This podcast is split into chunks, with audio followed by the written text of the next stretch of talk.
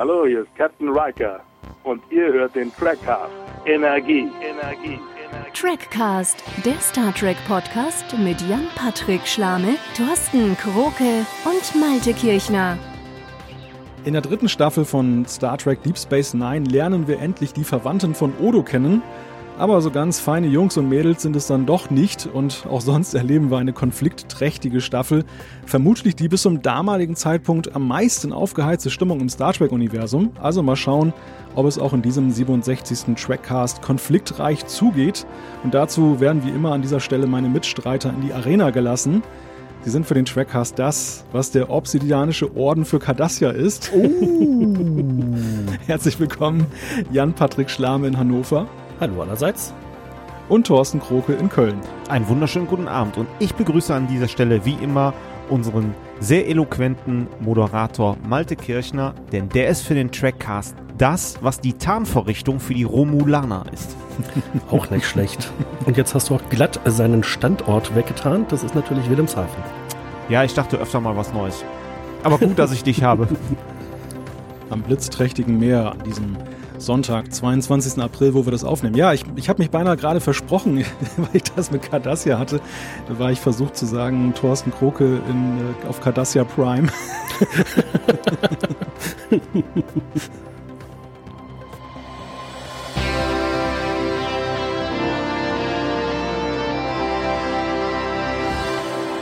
Och, äh, wir haben ja, wir haben uns ja heute eine Folge rausgepickt, wo wir das mal sehen. So scheiße sieht das da eigentlich gar nicht aus, ne? Hast du jetzt nett gesagt. Ich war schon drauf und dran zu sagen, Thorsten sieht heute aus wie so ein Ola Kardassianer. ja, ich habe besonders den, den Bereich Hals-Schulter trainiert.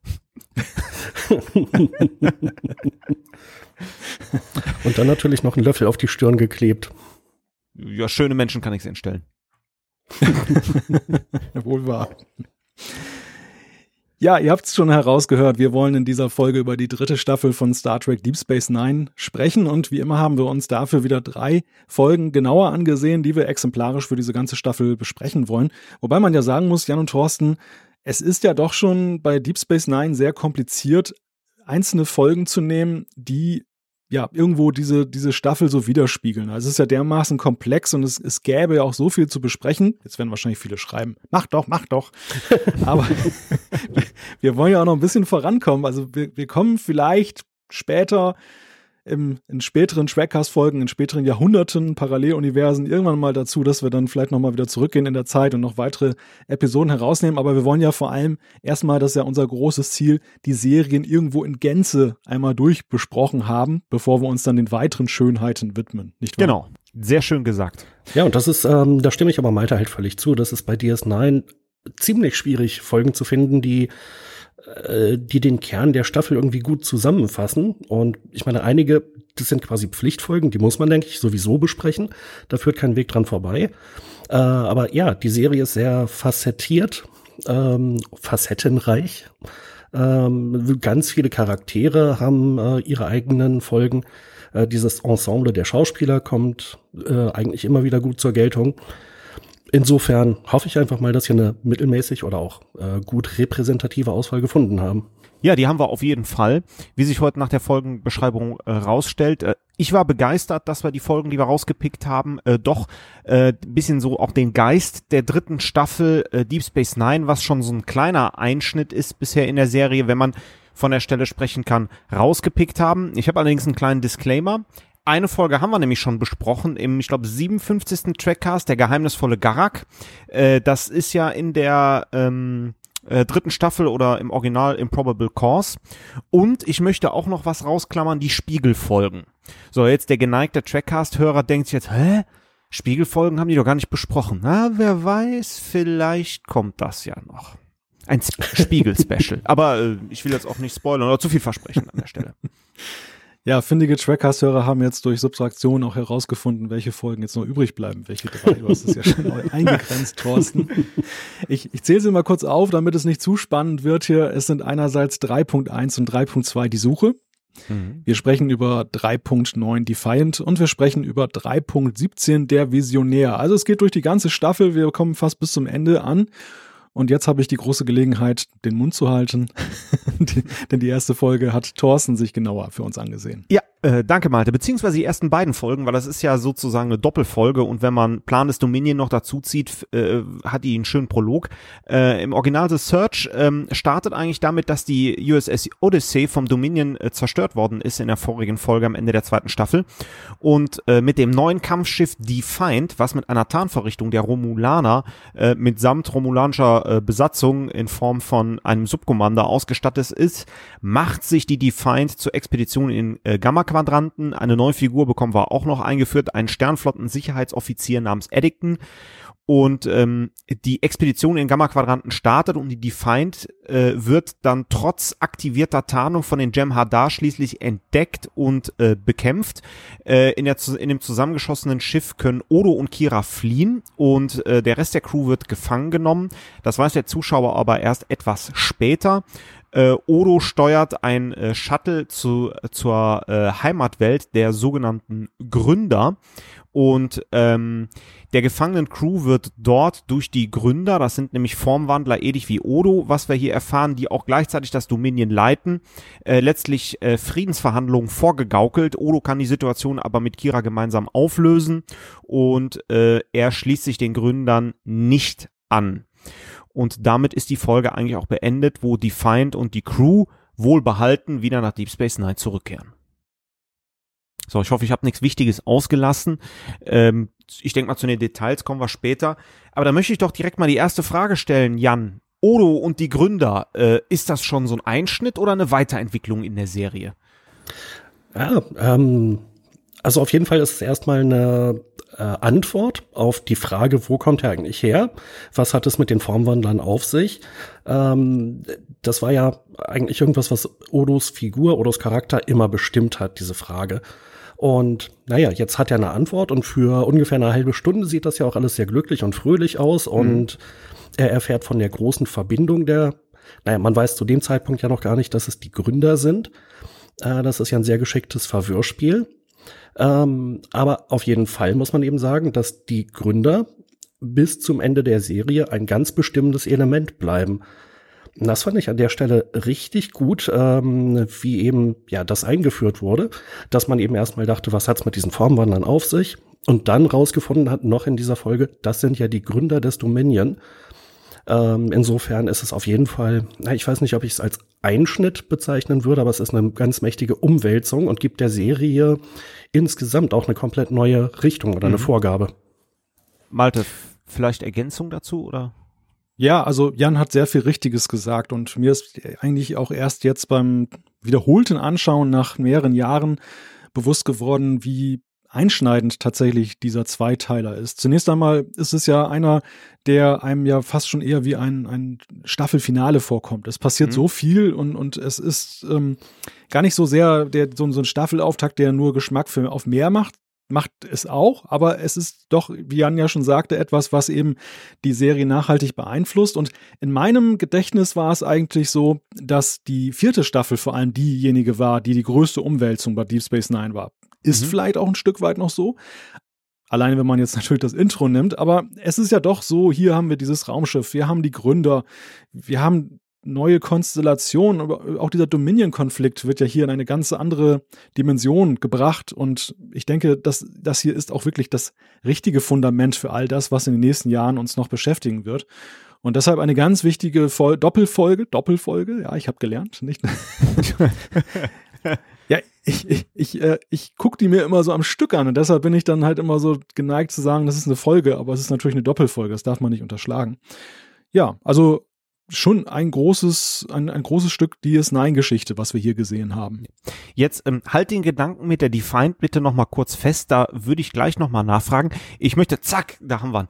Äh, ich möchte nochmal ähm, auf äh, Odo zurückkommen. Jan hat, wie ich finde, was Schönes gesagt. Ähm, äh, man löst wieder so ein paar Mysterien über die Figur auf. Ähm, ich mach's jetzt mal andersrum, Malte. Äh, findest du das denn plausibel, was da mit Odo geschieht, dass der auf die anderen sogenannten Wechselbelger äh, oder Formwandler trifft? Plausibel? Doch schon. Also ich finde, die Herleitung ist ja eigentlich ganz gut und, und irgendwo auch auf Star Trek-Weise natürlich plausibel. Aber sie haben es ja ganz schön erzählt, dass sie diese Wechselbelger halt ausgesetzt haben, um ähm, sie ja, das Universum entdecken zu lassen, um, um so aus erster Hand dann auch dann irgendwelche Informationen zu gewinnen.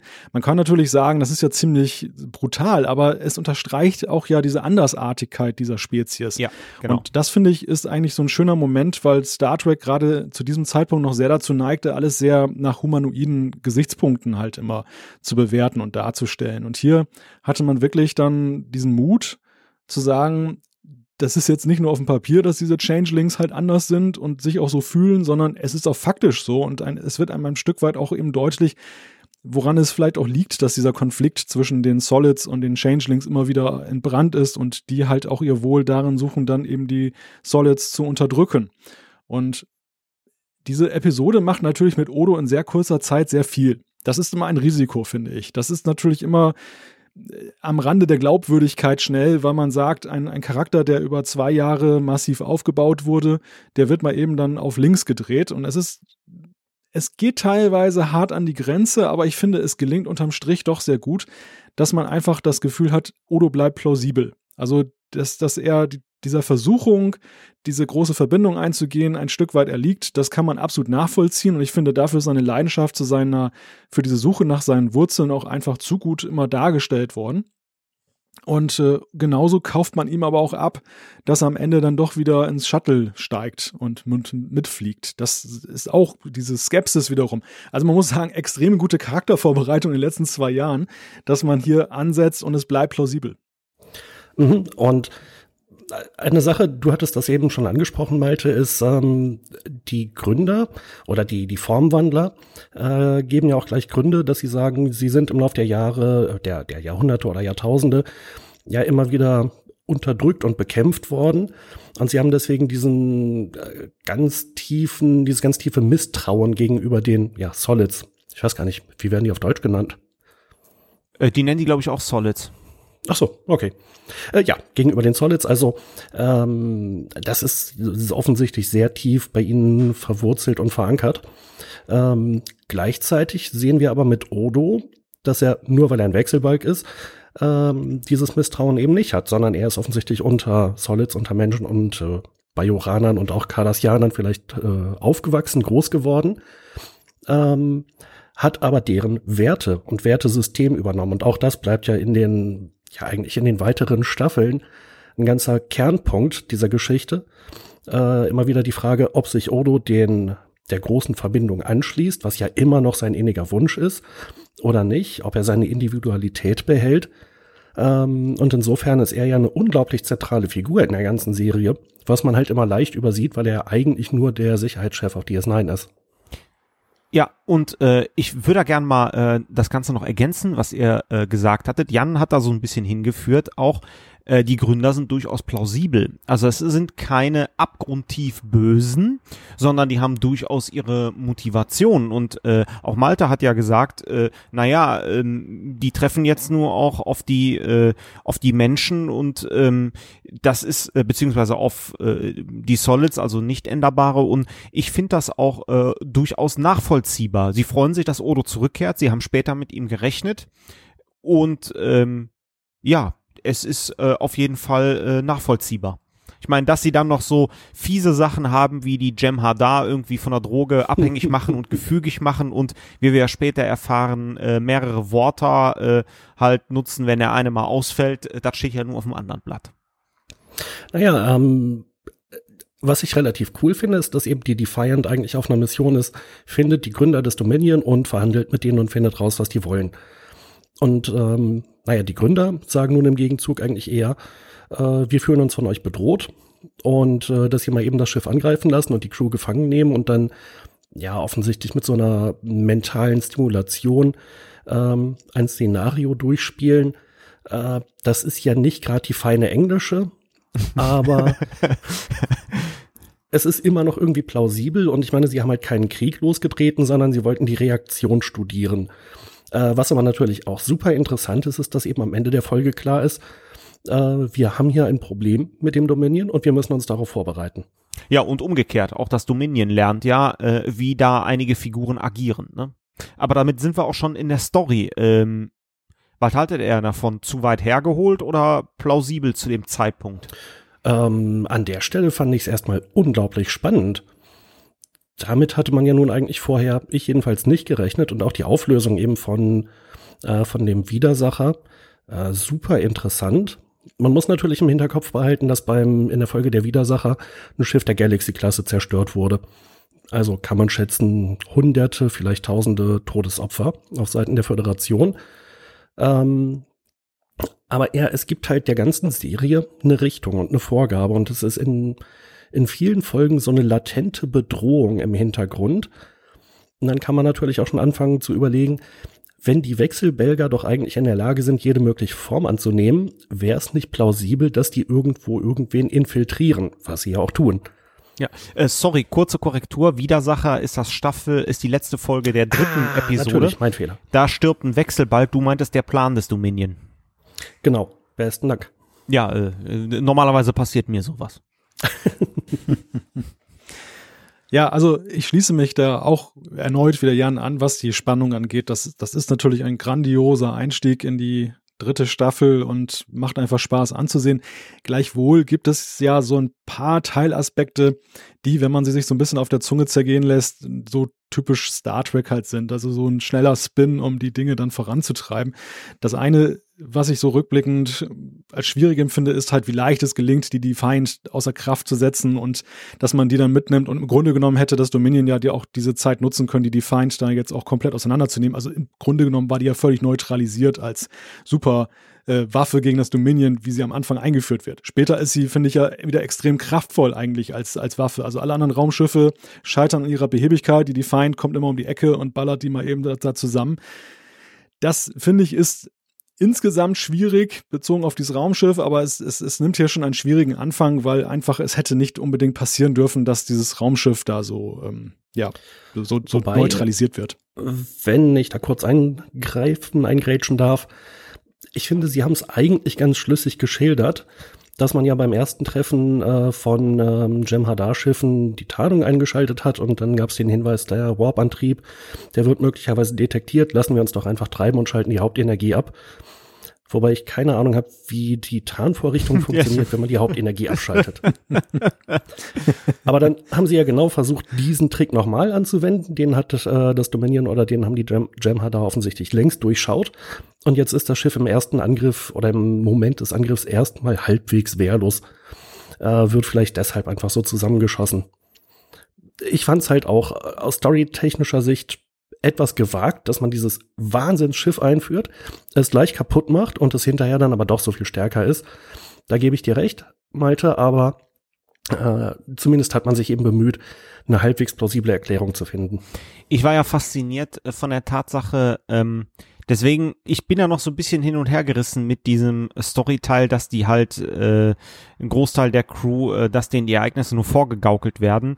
Äh, Information Nummer eins, Dex und O'Brien werden einfach zurückgelassen auf dieser Satellitensensorstation, was es ja eigentlich nicht gibt. Also gerade Cisco ist jemand, der äh, wie auch alle anderen äh, TNG Voyager äh, Captains die Leute wieder einsammelt und auf keinen Fall zurücklässt. Aber das liegt halt einfach daran, dass wir nicht bei Discovery sind, wo die Leute reihenweise über die Klinge springen, sondern dass da wirklich keiner stirbt. Und Punkt B, ähm, ja, Garak wird nun mal angeschossen. Und ähm, da war schon so ein Thema, ich glaube, der geneigte Zuschauer konnte erkennen, eigentlich glaube ich nicht, dass der drauf geht. Also der taucht da auf und war wieder tot. Also cooler hätte ich es mit Quark gefunden, weil der taucht in der zweiten Folge irgendwie gar nicht auf, aber äh, das wäre ja noch unplausibler gewesen, also dass die Quark äh, abschießen. Ja. Ja, zu der Zeit, zu der Zeit war das noch nicht üblich, dass man sich ja. so schnell von Hauptcharakteren verabschiedet und dann oder auch von etablierten Nebencharakteren und dann dann wirkt, wirkt es schnell unplausibel. Äh, ich, ja. ich war noch nicht ganz fertig mit meiner Auflistung der, der ähm, Problemfelder der Story. Das, das, der zweite Punkt ist, dass diese, diese Geschichte Kira entdeckt Höhle auf Planeten. Es gibt nur eine Höhle und dort ist dann ja. ein Vorhängeschloss davor und dahinter sind dann so Jem'Hadar. Und auch mir ist nicht die Logik nach wie vor nicht ganz klar. Es hieß ja, dieses Schloss, sagt Odo, ist nicht dafür da, etwas von außen nicht reinzulassen, sondern etwas soll nicht rauskommen. Nun frage ich mich natürlich, was soll denn nicht rauskommen? Da stehen Jem Hadar-Krieger und ein Water und da sind diese benebelten oder weggeschossenen sozusagen Sternflottenmitglieder. ähm, ja, und warum ist das Schloss dann von außen? Also das, das, das erschließt sich mir überhaupt nicht. Das, das fand ich war wieder so typisch Star Trek. Man geht in eine Höhle und findet was ganz Geheimnisvolles und Großartiges. Ja, also das könnte man jetzt mal verbuchen unter, sie haben den einfachen Weg genommen im Drehbuch. Ähm, klar war das jetzt für sich genommen unplausibel. Auch dass das quasi in direkter Nachbarschaft ist, also fußläufig zu erreichen. Und dass das Shuttle da irgendwie alles Mögliche scannen kann ähm, aber halt nicht den Inhalt der Höhle. Und dass äh, offensichtlich auch das Shuttle ja nicht in der Lage war, irgendwelche ja, Funksprüche oder äh, irgendwelche galaktischen Interferenzen auszusenden wegen einem Störsender. Aber es machte natürlich an der Stelle die Sache relativ spannend. Ja, nichtsdestotrotz haben die die alte, gute alte TOS-Kulisse wieder rausgeholt, ne? Höhle und ein bisschen, äh, bisschen Felsen und ein bisschen Sand auf dem Boden. Haben sie noch zwei Palmen aufgestellt, damit Odo sich ein bisschen Form wandeln kann und das Wort dann. Mhm, ja. Äh, eine andere Sache, die mir ja dann aufgefallen ist, die Romulanerin, die noch an Bord ist, um quasi auf den, auf die Tarnvorrichtung aufzupassen, äh, die taucht ja nie wieder auf. Also nicht nur diese Romulanerin, sondern äh, es gibt ja hinterher gar keine Romulaner mehr. Und für die nächsten, lass mich rechnen, vier Jahre ist es überhaupt kein Problem, nee, fünf sogar, ist es überhaupt kein Problem, dass die Sternenflotte mit der Tarnvorrichtung rumfliegt. Ja, ja, das interessiert nachher keine Sau mehr. Aber wir wissen ja auch nicht, wie genau der Vertrag ausgesehen hat. Aber ich gebe dir schon recht, das Ding ist dann installiert und da wird dann der Mantel oder der Tarnmantel des Schweigens. Äh, ähm, ja, offensichtlich vertraut man ja auch der Föderation so weit, ähm, dass halt O'Brien das Ding nicht einfach mal kopiert. Oder ja. halt sonst jemand. Von wegen, wir nehmen das mal auseinander, gucken, wie das funktioniert und och, ja, jetzt haben wir unsere eigene Tarnvorrichtung. Gerade bei den Romulanern, das ist schon ein bisschen weit hergeholt. Ich würde übrigens, übrigens äh, nochmal auf die Define zurückkommen. Wir haben ja jetzt erstmalig hier ein Element in der Serie, ähm, was so ein bisschen starke Mobilität zeigt. Ne? Wir hatten ja zwar die Runabouts, aber mit der Einführung der Define verlässt man ja das Konzept der Raumstation. Haben die Macher das gedacht, um mobiler zu sein, oder ist es einfach ein äh, Story-Element? Oder haben sie irgendwie sich gedacht, ja, nur auf der Raumstation geht halt auch nicht? Ja, ich denke schon, dass das eine, eine Rolle spielte, dass die Mobilität äh, ja schwierig war. Also das, das kann man, wenn man die ersten beiden Staffeln so ein bisschen rekapituliert, ja auch feststellen, dass die Serie unter diesem stationären, etwas ja, zu leiden hatte, wäre übertrieben. Sie haben es ja ganz gut hingekriegt, aber für den Gamma-Quadranten war es einfach schwierig, dass es dann nicht ein vernünftiges Schiff gab. Man, man konnte ja jetzt nicht den, diesen riesigen Gamma-Quadranten mit, dem, mit diesen Runabouts da jetzt äh, erobern oder entdecken. Und dass man jedes Mal dann ein, ein Gastschiff sozusagen zur Hand hat, ja. ist genauso unplausibel. Und deshalb musste es irgendeine Lösung geben. Und hier hat man das Sinnvolle mit dem Nützlichen verbunden, dass man sagt, auf der einen Seite kriegt diese Station ihr eigenes Schiff und auf der anderen Seite ist die Herleitung hier auch eine gute, weil man sagt, es gibt jetzt diesen neuen Konflikt und wir müssen dem etwas entgegensetzen und es ist ja vielleicht gar nicht so verkehrt, dass wir das schlagkräftigste Schiff dann nochmal eben da genau an diese vermeintliche Frontlinie setzen, wenngleich natürlich verglichen mit der Bedrohung, die die Feind so Power stark sie ist, ja eigentlich ziemlich verloren ist. Also ja. das, was, was, was soll denn da passieren? Die können ja wirklich von Glück sagen, dass da keine Invasion aus dem Wurmloch rauskommt, weil was, was hat denn Deep Space Nine dem entgegenzusetzen? Die super Waffen mit den ganzen Torpedo-Launchern und so weiter, die kamen ja auch erst ein Jahr später dann gegen die Klingonen. Aber normalerweise hätte man die ja jetzt schon einsetzen müssen. Ja. Und äh, wobei man sagen muss, wir haben ja immer noch Deep Space Nine in Erinnerung als äh, drei Torpedo-Launcher, von denen zwei kaputt sind und eine Phaserkanone. ne? Also wir kennen das ja noch, dass das Ding eigentlich überhaupt zu nichts in der Lage ist. Deswegen, das ist ja nachher, also besprechen wir dann bei Weg des Kriegers, äh, geil, als dann 4000 Photon-Torpedos da äh, auf einmal äh, äh, geladen sind und äh, die Klingonen mal ganz doof aus der Wäsche gucken. Mhm. Ja. Aber äh, ich glaube, es war sogar die Folge der Visionär, wo es dann zwischendurch auch heißt, äh, wir haben hier 50 Photon-Torpedos auf ihr Schiff gerichtet. Also da wird schon so ein bisschen offensichtlich, dass so im Lauf der Staffel offenbar doch einige Vorbereitungen getroffen wurden. Aber klar, beim Weg des Kriegers, das ist dann definitiv eine Überraschung gewesen. Also ich meine, 50 Photon-Torpedos, das sind mehr als die Voyager eigentlich an Bord hatte, ne? Vielleicht waren sie auch nur Duranium-Schatten oder wie hieß das noch? Ah ja, äh, genau. Und am Ende auf jeden Fall auch nur ein Bruchteil von dem, was die Voyager verschossen hat, obwohl sie es gar nicht hatte. Ja, ja, nee, die haben ja nachher haben sie ja äh, die Borg äh, geplündert und äh, äh die, äh, ach, ich habe den Namen vergessen von dem Schiff. Ähm, da haben sie auch noch geplündert. Leucht, leuchtet eigentlich die Reservelampe, wenn man die Hauptenergie abschaltet? Aber Borg ist natürlich ein schönes Stichwort. das fand ich eigentlich ganz gut, dass äh, in der Herleitung es halt hieß, die Defiant ist ein Kriegsschiff und entgegen der üblichen Tradition der Sternenflotte wurde halt wegen der Borg-Bedrohung dieses Kriegsschiff gebaut. Äh, was mir nicht so ganz eingeleuchtet hat, äh, war dann, dass das Projekt irgendwie eingestellt wurde, weil die Borg-Bedrohung sich wieder verringert hat. Ja, wir müssen natürlich gucken, äh, zu diesem Zeitpunkt, wenn mich nicht alles täuscht, müsste ja schon äh, Ich bin Hugh und Decent schon gelaufen sein. Man sieht das ja an den Kommunikator-Pins. Also die Suche müsste zeitgleich mit dem Piloten von Voyager gestartet sein.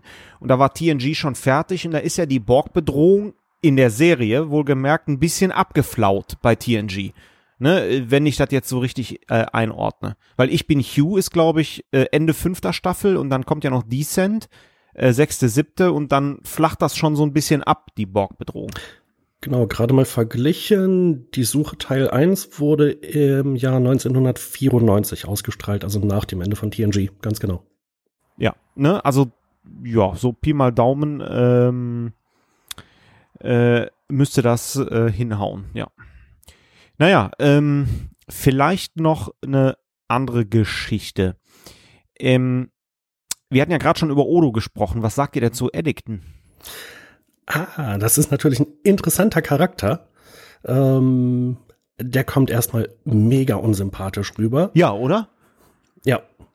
Ähm, ich meine, er übernimmt jetzt halt auch Aufgaben, die vorher Odo gehört haben. Ähm, das kann man ja auch verstehen aus Sicht der Sternenflotte. Ähm, aber ich meine, Odo ist jetzt auch nicht gerade diplomatisch an der Stelle. Er sagt ja sofort, ja, Commander, wenn das so ist, dann äh, reiche ich meine Kündigung ja. an. Sie haben sie morgen auf dem Schreibtisch. Ähm, aber auf jeden Fall interessanter Charakter, mit dem ja auch im Laufe der Staffel noch äh, definitiv gearbeitet wird.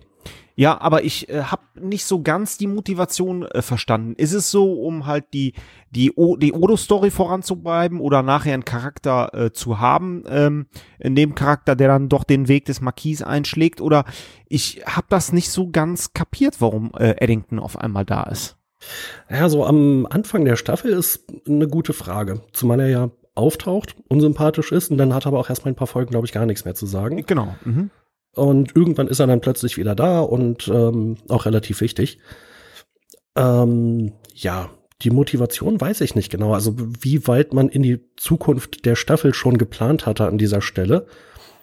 Ähm, eventuell musste man einfach noch irgendwie fünf Minuten Sendezeit füllen in der Folge Die Suche und musste jetzt irgendwie diesen Konflikt mit Odo äh, herbeireden, äh, der dann im letzten Moment sich doch noch entschließt, äh, auf die Defiant mitzukommen, der ja dann von Kira überredet worden war. Ich bin jetzt eigentlich mit meinen Anmerkungen für die Episode auch schon durch. Äh, ich habe allerdings noch ein paar Fun Facts. Habt ihr denn noch was oder sollen wir mal zu den Fun Facts überleiten? Ah, ich überlege gerade. Also ich glaube, so die ganzen wesentlichen Aspekte haben wir erstmal behandelt. Ja, eine Sache, die mir noch in Erinnerung geblieben ist und die ich sehr amüsant fand, war, dass der Water sich ja als Gründer ausgegeben hat in dieser Simulation. Das, das war auch irgendwie so ein, ein Seitenaspekt, der aber irgendwie so auch passt, so zu dieser ganzen Geschichte mit den Gründern, die ja das Verwirrspiel lieben und sich so ein bisschen isoliert äh, da verhalten. Übrigens ja generell, finde ich, entdeckt man in den Gründern ja auch sehr viel wieder, was man eben auch in Odo schon hat, was sie eben auch so plausibel macht. Also was Thorsten vorhin sagte mit der Frage, dass sie so agieren, dieses, dieser, dieses Streben nach Perfektionismus, das kommt ja auch zur Aussprache zwischen der Gründerin und Odo, dass sie ja sagt, wir mögen ja beide, wenn es dann so perfekt ist und, und geordnet ist. Die Ordnung, genau, Ordnung ist das Stichwort. Also dieser Ort, dieser, dieses Streben nach Ordnung. Und ja, das sind so viele Kleinigkeiten, die jetzt nicht unbedingt für die Handlung bis ins Letzte von großer Entscheidung sind, aber die einfach so ja, so stimmig sind, finde ich. Und das ist ja etwas, was gerade in der heutigen Zeit ja selten geworden ist, dass so, dass so Handlungen stimmig sind und wohl überlegt. Und ja, aber das merkt man hier. Daran anknüpfend, äh, eine Sache, die mich doch ein bisschen überrascht hat, war, dass die Gründer so schnell bereit waren, dieses Verwirrspiel aufzugeben. Und bis zum Ende der Serie ändert sich ja auch nichts dran. Ähm, das heißt, ja, Odo und Kira haben da im Prinzip ja diesen Plan durchkreuzt. Und dann sagen die auch gleich, ja, alles klar, ähm, ihr könnt jetzt wieder nach Hause fliegen.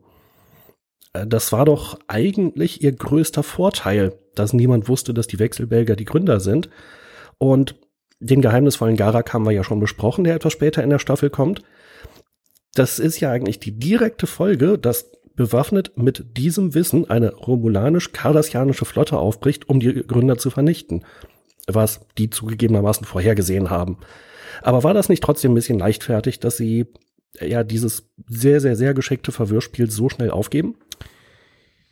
Ja und nein. Bei den Gründern denke ich mir manchmal auch diese, die denken ja sehr viel in Szenarien. Äh, das taucht ja in vielen Folgen später auf. Ähm, auch das war eine Option, mit der sie kalkuliert haben. Und eine Sache dürfen wir nicht vergessen, Odo. Ähm, Sie, äh, Sie sagen ja, Odo ist einer von uns, er ist von unserem Volk. Wir haben mit seiner Rückkehr erst später gerechnet und das ist sozusagen der Faktor, der das durcheinander bringt. Und Odo haben sie sich ja, wenn auch nur zum gewissen Teil, ja bekannt. Äh, sie offenbaren ihm ja nicht alles, äh, wie sie später herausstellt, aber das ist für die ja schon ein Faktor. Und sie sagen ja auch, ähm, äh, das kommt ja später auch noch mal, mal äh, zur, zur Geltung, äh, Wechselbelger tun Wechselbelger nichts an, wobei wir am Ende der Staffel ja halt diesen unsäglichen Unfall haben, aber ja. Und ansonsten könnte man natürlich noch die Frage stellen, warum sehen die eigentlich so aus, wie sie aussehen, wenn die doch jede Form annehmen können? Ich denke mal, das ist auch ähm, äh, so ein bisschen für den Zuschauer. Odo schafft es ja auch nicht perfekt, das menschliche Gesicht nachzubilden. Ähm, die Gründer können es ja schon an der einen oder anderen Stelle, äh, aber um dem Zuschauer klarzumachen, die gehören alle zusammen. Also, ja. ne?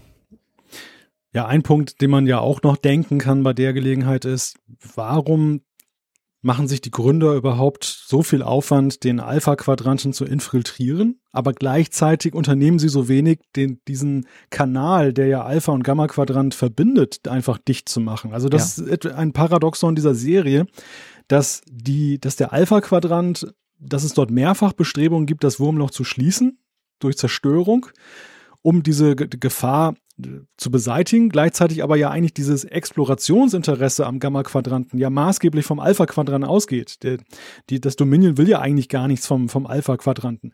Und äh, demgegenüber äh, steht dann halt, dass, dass ähm, die, die Gründer halt ja gar kein Herzblut haben für diese Passage. Sie nennen es ja nur Passage. Also warum machen sie da nichts? Ja, das hat mich zugegebenermaßen auch immer gewundert. Sehr guter Hinweis, dass nicht einfach so 500 Jem'Hadar-Kriegsschiffe da stehen und Zoll kassieren. Oder ja. einfach mal so, so gucken und äh, Strichliste führen, wer kommt rein, wer geht raus. Ja. Aber ja, Thorsten, ich bin gespannt auf die Fun Facts. Ja, äh, die Romulanerin wurde von einer nicht uns unbekannten Schauspielerin gespielt, nämlich von Martha Hackett, die spielt die Seska bei Voyager. Ja, und äh, auch als Romulanerin war sie mir schon unsympathisch. ich weiß nicht, ob die, warum die auf solche Rollen oft mal festgenagelt ist. Ja, aber sie macht's gut, ne? Wenn es, wenn ja. gewünscht ist, es unsympathisch zu spielen. Das stimmt. Äh, vielleicht noch eine Kleinigkeit: Das Brückendesign der Defiant äh, ändert sich nach dieser Folge. Ähm, es stehen so Konsolenkästen äh, neben dem Captain's Chair. Das ist nachher einfach nur noch so eine äh, LCAS-Oberfläche. Müsst ihr mal drauf achten äh, auf die Brücke. Wenn ihr in der äh, Suche seid, ist das so, so ein kompletter Konsolenkasten und nachher nur noch so eine glatte, äh, gläsernde Oberfläche. Ja, vielleicht ist ihnen äh, das Geld oder die Zeit ausgegangen vorm Dreh. Ja, und ich, und ich muss sagen, sieht einfach scheiße aus, wenn da ein Konsolenkasten steht, ne? Dann habe ich noch zwei, aber wirkliche Kleinigkeiten. Admiral Nechayev kennen wir ja aus ähm, einigen TNG-Folgen. Hat mich total gefreut, sie hier wiederzusehen. Sie ist auch die perfekte für so eine solche Rolle. Unsympathisch bis zum Herrn, knochenhart. Ähm, und dann habe ich noch was, das Frisurenthema. Dex ist heute, die war aber wirklich bei Mr. Mode, ne, vorher. Also ja. die ist wirklich aufgeschwurbelt, bis der Arzt kommt. Aber das hält ja auch nicht lange an. Ich habe es nicht genau auf dem Schirm, aber ich glaube schon in der nächsten Folge hat sie wieder eine neue Frisur, oder? Ja, ja, wobei die Frisuren äh, da durchaus ein bisschen wechseln. Ich muss allerdings gestehen, ich finde sie am coolsten immer noch mit dem Pferdeschwanz oder wenn sie die Haare offen hat, aber tupiert ist auch okay. Übrigens, ansonsten Frisuren zieht sich durch die Serie. Kira hat eine neue Frisur und auch Cisco hat die Haare kürzer. Aber er hat, traut sich noch nicht ganz, äh, die Glatze zu schneiden. Ja, eben die, die große Umwandlung bei Cisco, die kommt ja erst in der nächsten Staffel. Mit dem Bart. Ja. Wo er dann wieder aussieht wie Hawk. Ja, wobei der Bart ist ja schon am Ende der dritten Staffel da. Echt? Ja. Ah, hast du mir auch wieder was voraus. Ja, ja ich habe Deep, Deep Space Nine sehr gerne geguckt. Ja, ich habe es auch sehr gerne geguckt. Es ist nur ziemlich lange her, dass ich es wirklich mal durchgeguckt habe. Ja, je kürzer die Haare bei Cisco, desto mehr geht es in den Kriegsmodus über, kann man sagen. Ja. Ist auch im Krieg leichter, einfach im Waschlappen oben drüber. kann man die Notration auch noch so zweckentfremden. Äh, genau. Guti, ich sag mal, ich, die Suche Teil 1 und 2 für eine Doppelfolge sind mal gut durchgekommen. Jan macht weiter mit der nächsten Folge. Genau, das ist die Folge Defiant, die auch im Englischen ganz genauso heißt. Äh, William Riker kommt auf die Station und ähm, freundet sich schnell mit Kira an. Und nach kurzer Zeit stellt sich raus, es ist gar nicht William Riker, es ist Tom Riker, sein Transporter-Abbild aus der TNG-Folge Riker durch zwei gleich Fragezeichen. Und Tom Riker ähm, ja, überwältigt Kira, klaut die Defiant und äh, stellt sich raus, er gehört zum Marquis. Und jetzt ist also offensichtlich der Marquis äh, verfügt über das ja, stärkste äh, Kampfschiff des ganzen Sektors, noch dazu mit Tarnvorrichtung. Und ähm, um die Defiant quasi oder um die Bedrohung, naja, zu verringern, äh, stimmt Cisco zu, nach Cardassia Prime zu fliegen, zusammen mit Gul Dukat. Und äh, von dort aus koordiniert er praktisch die Suche nach der Defiant.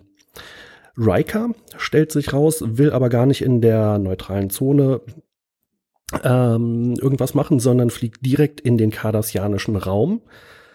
Und er hat offensichtlich vor, dort eine geheime Schiffswerft zu enttarnen, was ihm, naja, so halb gelingt. Stellt sich raus, die Cardassianer haben dort, äh, der Obsidianische Orden hat dort Schiffe, die er eigentlich gar nicht haben dürfte.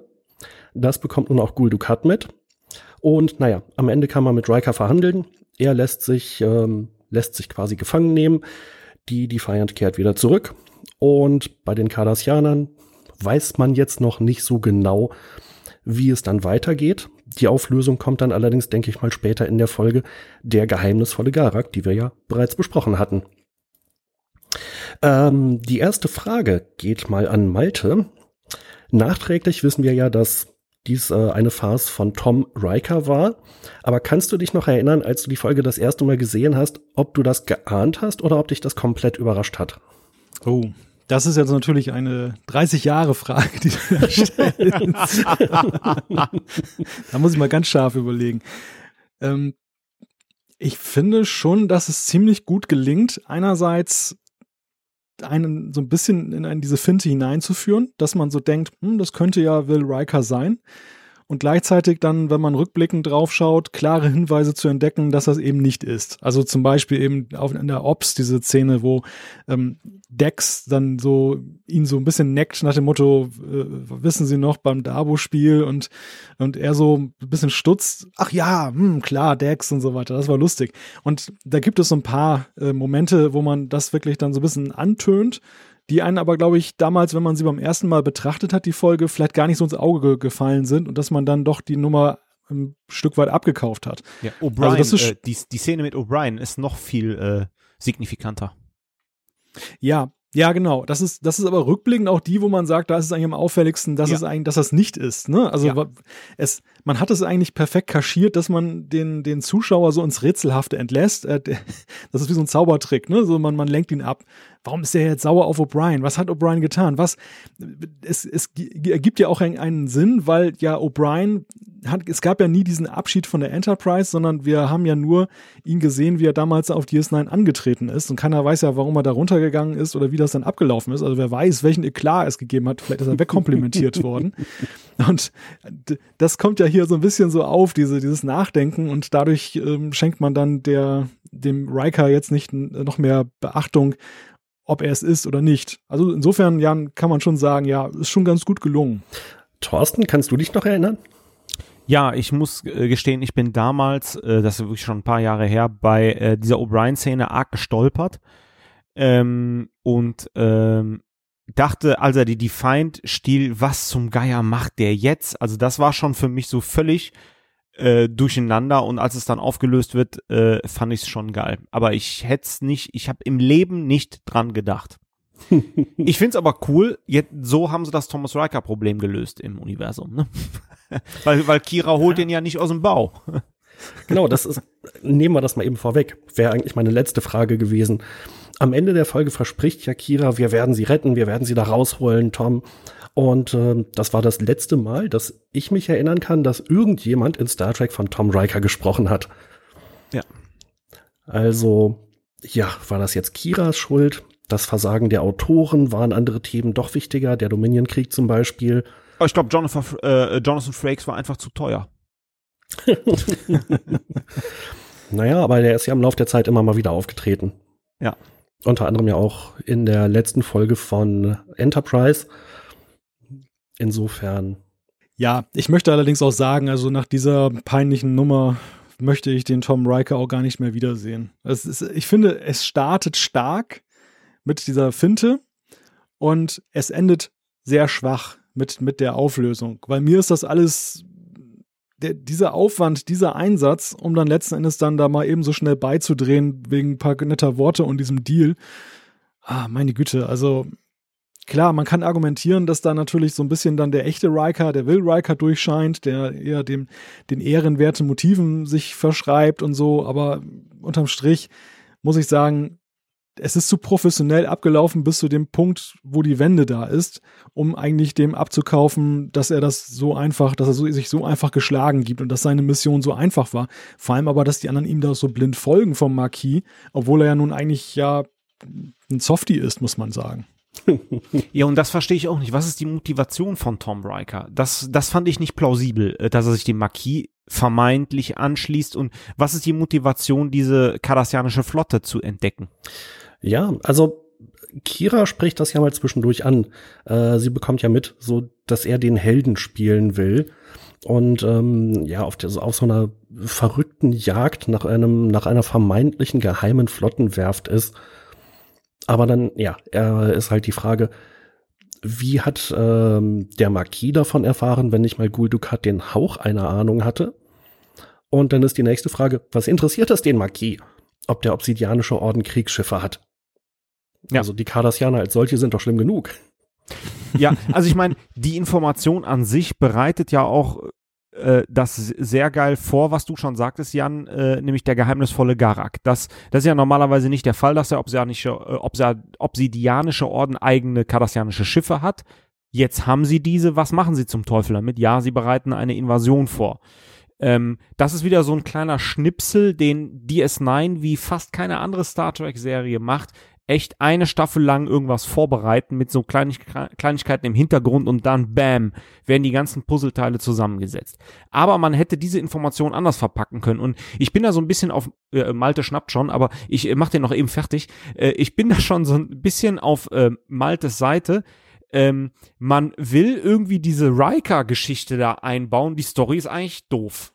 Ja, wobei ich finde, das Interesse des Marquis ist ja noch einigermaßen nachvollziehbar. Die beziehen das auf sich. Also die, die sehen da diese geheime Flotte im Aufbau und die denken, das ist jetzt dann sozusagen der große Schlag der Cardassianer, uns auszulöschen.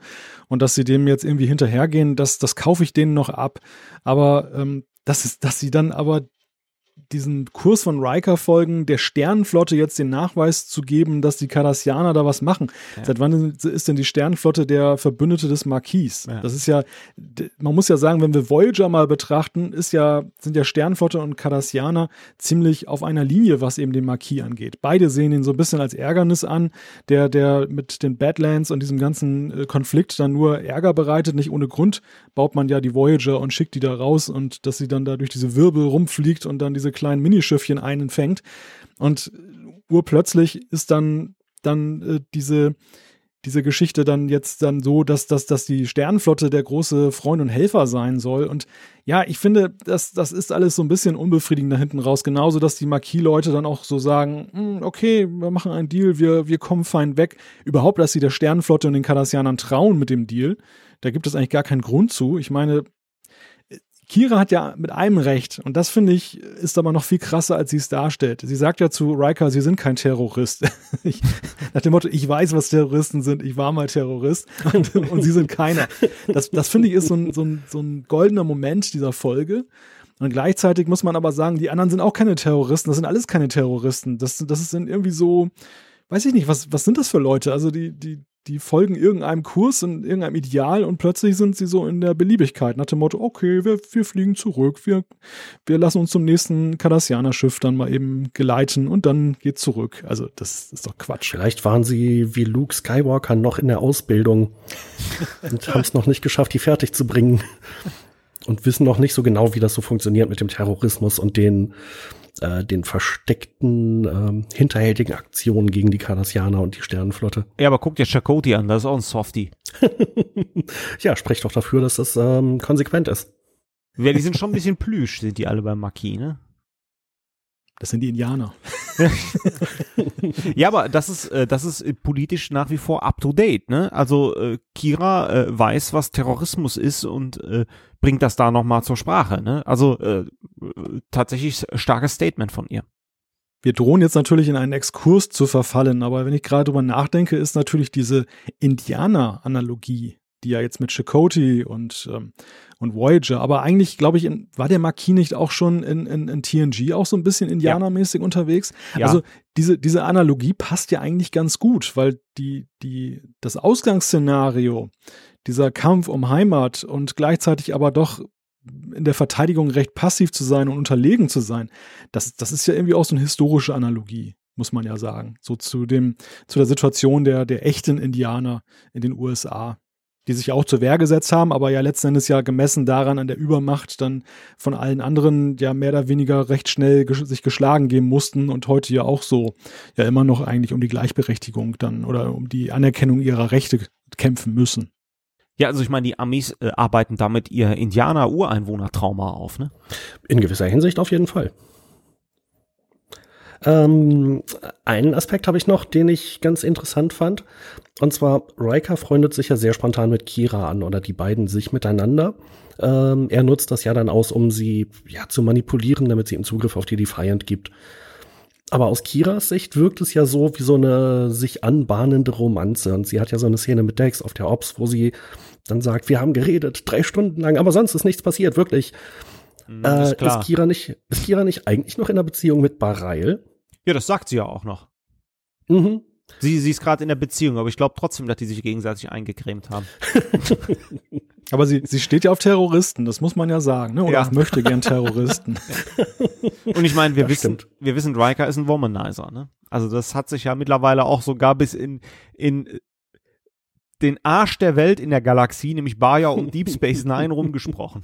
Na, na komm, ich meine, er hat ja auch einen grandiosen ersten Auftritt in dieser Folge, wie er in seiner Pose, die er ja auch immer dann hinter der Konsole hatte, dann bei TNG, also dieses Bein aufgelehnt, so ein bisschen so nach vorne gelehnt, grinsend, so ein bisschen verschmitzt, also grandioser Einstieg in diese Folge. Absolut. Und, äh, das kauft man ihm ab, selbst als Mann. Also das, ja. das, das nimmt ein. Also ich würde, ich würde mit dem, mit Riker würde ich sofort ein Bierchen trinken gehen. da hat schon sofort in die Holosuite verschwinden. ja, aber nur zu Parisa Squares natürlich. Dann ist, äh, ist natürlich noch so ein bisschen die Frage, ähm, warum fällt denn das niemandem auf? Also offensichtlich war ja der Thomas Riker erstmal so ein bisschen untergetaucht gewesen, aber ähm, dass das jetzt so leicht ist, ich dachte jetzt zum Beispiel immer die Kommunikator-Pins, die hätten irgendwie so eine Codierung, und ähm, Odo, der ja ansonsten wirklich sehr auf der Höhe ist, ähm, der, ich weiß gar nicht, taucht der überhaupt auf in der Folge? Ja, ja, der, der klärt Cisco über den Transporterunfall auf. Ah, genau. Ähm, aber ja, Odo merkt äh, anfangs ja nun gar nichts.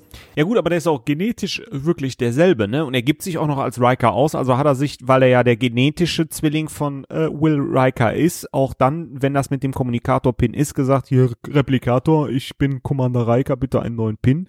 Er kommt ja auch an die Uniform ran, deswegen ist er ja der genetische ja, Zwilling. Aber wir haben natürlich so ein quasi perfekt vernetztes Universum mit hier Subraumtransmissionen und was weiß ich was. Ähm, und wenn dann irgendwie der erste Offizier vom Flaggschiff zufällig auf deiner Station auftaucht, dass man dann nicht mal eben irgendwie nachguckt, äh, hier, hallo, Sternflottenarchiv, äh, wo befindet sich Will Riker? Will Riker befindet sich an Bord der Enterprise. Ja, 1-0 für dich. Ja, das ist natürlich richtig. Äh, was zum Teufel macht der da, ne? Ich meine, er sagt ja mit Landurlaub, dat, der, für den Zuschauer ist das ja plausibel. Ne? Also ja, aber es stellt natürlich ein bisschen in Frage, wie genau halt ähm, ja, so eine, so eine Generalüberwachung funktioniert. Also da hatte ich so den Eindruck, man hat sich da nicht so wirklich Gedanken drum gemacht. Ja, aber das ist ja das alte Problem bei Star Trek, was ja auch die Kommunikationswege angeht. Mal ist es so, dass eine Nachricht tagelang unterwegs ist, mal ist es so, dass das gesamte Universum in Echtzeit miteinander vernetzt ist. Dann hat man so ein tolles Subspace Relay, das dann eben super schnell alles weiterleitet. Im nächsten Moment geht's nicht. Also man kann ja Echtzeitkommunikation durchs Wurmloch in den Gamma-Quadranten unterhalten, aber man kann manchmal nicht im Alpha-Quadranten selbst jemanden erreichen. Der das letzte Signal vom Außenposten braucht drei Tage. Das, das, ja. wenn, man, wenn man das mal so bilanziert, glaube ich, das ist eines der größten Logic Leaps in Star Trek. äh, ich habe zu der Folge erstmal nichts mehr auf dem Zettel. Habt ihr noch was? Ja, ich habe noch äh, zwei Kleinigkeiten. Oder was, äh, vielleicht sogar eine Großigkeit. Äh, äh, ich möchte gerade mal was aufgreifen, was du so nebenbei sagtest, Jan. Äh, Dex unterhält sich mit Kira. Auch das ist, auch wenn die Folge nicht so stark ist, meiner Meinung nach, ähm, wieder ein tolles Element bei Deep Space Nine. Wir sehen Gossip, da wird Klatsch und Tratsch wird da gemacht, diesmal mit Dex und Kira. Und das ist so wunderbar. Man greift, man entwickelt das, was man bei TNG aufgebaut hat, hier bei DS9 weiter. Klatsch und Tratsch haben wir auch noch. Die äh, unterhalten sich über Reika, dass der gut aussieht und dass die äh, Kira einen netten Abend hatte. Äh, fand ich Weltklasse, die Szene. Mhm. Ja, irgendwo musste ja DS9 seinen Ruf rechtfertigen, eine Soap Opera im Weltraum zu sein. Absolut. In dem Kontext muss man ja auch nochmal Gul Dukat erwähnen, denn ich finde, das ist eine Gul Dukat-Folge hier auch. Ja, absolut. Angefangen mit diesem Einstieg, wo er da so gelangweilt sitzt, da sein Zeug sich da reinschüttet und sagt, hm, was betrifft mich denn das? Und, und, und dann so Weltklasse, hell, oder? Hellhörig wird nach dem Motto, ups, Raumschiff geklaut, die die Feind, oh Mist. Äh, stimmt, du hast recht. Äh, ich fand das wunderschön, wie er sich da diesen zähflüssigen, ich weiß nicht, wahrscheinlich war das Ahornsirup oder sowas. Das war Kanan. Oder Honig genau da eingegossen hat, eben Kanar natürlich. Ähm, echt so ganz beiläufig. Und äh, richtig stark fand ich dann auch, äh, ich weiß nicht, war das in der Szene oder war später auf Cardassia Prime als Cisco dann erwähnt, nun, ähm, es gibt da eine Information, ähm, die die Verein verfügt über eine Tarnvorrichtung. ah, ich hatte mich schon gefragt, ob sie diese Information mit uns teilen würden. Mhm. Ach, sie wussten davon? Und äh, da war ja noch die Sache, der Obsidianische Orden wusste es und äh, Dukat wusste es nicht. Ja, und das ist Weltklasse hier, deswegen danke Malte, dass du das gesagt hast. Das ist so ein bisschen, nicht nur so ein bisschen Gul Dukat Folge. Für Gul Dukat ist vom Gratwanderung, ey, was funkt der mich an? Bis zu der hat, kriegt super wertvolle Informationen, dass der Obsidianische Orden nur jetzt militärische Schiffe baut, dass, äh, äh also man hinterlässt das mit einem politischen Konflikt auf Cardassia. Äh, man hätte ja theoretisch auch eine Folge drüber machen können, wie das aufgelöst wird. Und äh, wir kriegen es ja noch dicker. Wir kriegen es ja in äh, der geheimnisvolle Garak dann serviert. Und man sieht hier wieder diese Ambivalenz von Gul Dukat und das ist Weltklasse. Hier arbeitet er mit Cisco zusammen. Äh, es gibt sehr viele Folgen, wo er der absolute Gegenspieler ist. Es, äh, es ist so ein vielschichtiger Charakter. Weltklasse. Hier ist auch eine sehr coole Gul Dukat Folge. Ja, und auch ja dieser Aspekt mit seiner Familie, dass der zur Sprache kommt. Er, ist ja einer der wenigen Kardassianer, der hier ja auch eine, ich möchte fast sagen, menschliche Tiefe bekommt. Also der jetzt nicht einfach nur so der harte, undurchdringliche Hund ist, obwohl er, wenn man ja weiterdenkt in dieser Serie, ja noch dann tatsächlich das bizarre Monster irgendwann wird, wenn dieser Paargeist von ihm dann Besitz ergreift und dieser große Endkonflikt nachher dann da kommt. Also hier ist äh, im Grunde ein Auftakt zu einem der vielschichtigsten und interessantesten Charaktere dieser ganzen Serie, der uns aber ja jetzt auch schon hier ein Stück weit bekannt ist. Aber ich finde, er wird hier noch sehr deutlich vertieft. Ja, mhm, auf jeden Fall. Also, ne, ich finde es halt auch super, dass er immer mal wieder auftaucht. Und hier macht es total Sinn, dass wir es eben mit Guldukat zu tun haben. Äh, sehr schön fand ich auch, dass Cisco nach Cardassia Prime reist, auch wenn das offensichtlich nur aus diesem einen Raum besteht, wo sie sich da aufgehalten haben. Und äh, ich habe ja auch immer das Problem auf diesen ganzen Displays, da kann ich ja immer irgendwie nichts erkennen. Da ist irgendwie so ein Sternenflotten-Logo, was sich da irgendwo lang bewegt und dann äh, kann Cisco da voll die Schlussfolgerungen ziehen. Und ja, so wie sie ihre Schiffe platziert haben, ähm, da entsteht hier eine Sensorlücke und plötzlich sieht man das dann auf dem Bildschirm. Ich hatte diese Bildschirme übrigens auf meinem Amiga 500 damals. Der hatte identische Grafik. Da konnte ich auch irgendwie so, das war so ein Star Wars Spiel, irgendwie mit dem Millennium Falken irgendwo so rumfliegen. Also sah genauso aus. Habe ich auch sehr viel erkannt. Sind die auch abgesichert worden, damit du nicht irgendwie so geheime Informationen abgucken kannst? Absolut. Absolut. Das war ja auch so schön, dieser eine Raum und dann kommt diese Frau im obstinanischen Orden und sagt dann, ja, können Sie mal bitte das eben da so im, wegmachen, diese sensible Informationen. Er ist mitten in Cardassia, aber diese sensible Ja. Information bitte sperren. Ja, Schön fand ich an der Stelle dann auch, ähm, äh, als er dann gefragt wurde, ob er es genauso gemacht hätte. Und er meinte, ja, ich wäre nur etwas diskreter vorgegangen. ja, das war auch sehr fein. Ich habe noch einen Fun Fact. Immer her damit. Ja, und zwar äh, Thomas Riker sagt dann irgendwann zur Defiant, ich sage jetzt original, Tough Little Ship. Und äh, das wird, glaube ich, als äh, zähes kleines Schiff äh, übersetzt hier. Interessant, in Star Trek First Contact äh, lesen die ja Worf auf, ähm, der ja auch mit der Defiant da den Borg-Kubus bekämpft. Und da sagt Riker auch Tough Little Ship, wobei es mit tapferes kleines Schiff äh, übersetzt wird. Wobei Worf dann entgegnet, klein. äh, aber ganz interessant, also man hat da irgendwie das Zitat recycelt. Aber wir haben ja hier ein weiteres Mal, dass ja auch mit der Defiant wieder gespielt wird. Ne? Also wir hatten ja gerade die Suche, wo sie dann ja eingeführt wurde und gleich dann, dann neutralisiert wurde. Hier ist sie jetzt dann sozusagen dann die Atombombe in, in den Händen des Falschen.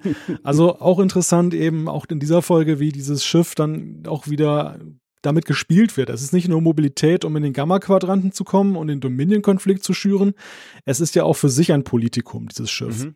Ich glaube, ähm, jetzt haben wir wahrscheinlich auch die Aspekte aufgearbeitet, die ich komplett vergessen und übersehen hatte. Dann würde ich sagen, hat Malta eine Vision. Ja. Ich hoffe, es sind nicht die gleichen, die O'Brien hat. Wir- Ja, dann wir gewittert's gleich nochmal bei dir, ne? Ja, ja, genau. Nee, also die, die Gewitter sind auf die Nordsee rausgezogen. Das, das lässt mich dann jetzt doch ein bisschen entspannter hier jetzt weiter moderieren. Wir sprechen über Folge 3.17 der Visionär. Und aus dem Inhalt, nach einem Unfall mit einer Plasmaleitung wird O'Brien immer wieder für Momente fünf Stunden in die Zukunft katapultiert. Und ja, dabei sieht er sich dann sage und schreibe zweimal ums Leben kommen, was er in der Vergangenheit aber erfolgreich dann jeweils verhindern kann.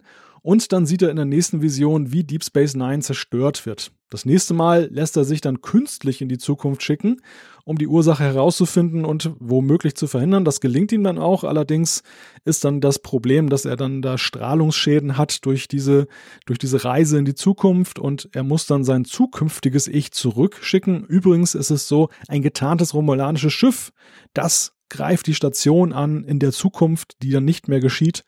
Und ja, das äh, ist dann so die Ursache gewesen. Meine erste Frage an euch beide. Ich fange mal an mit Jan. Zufälle gibt's, oder? Ja, auf jeden Fall.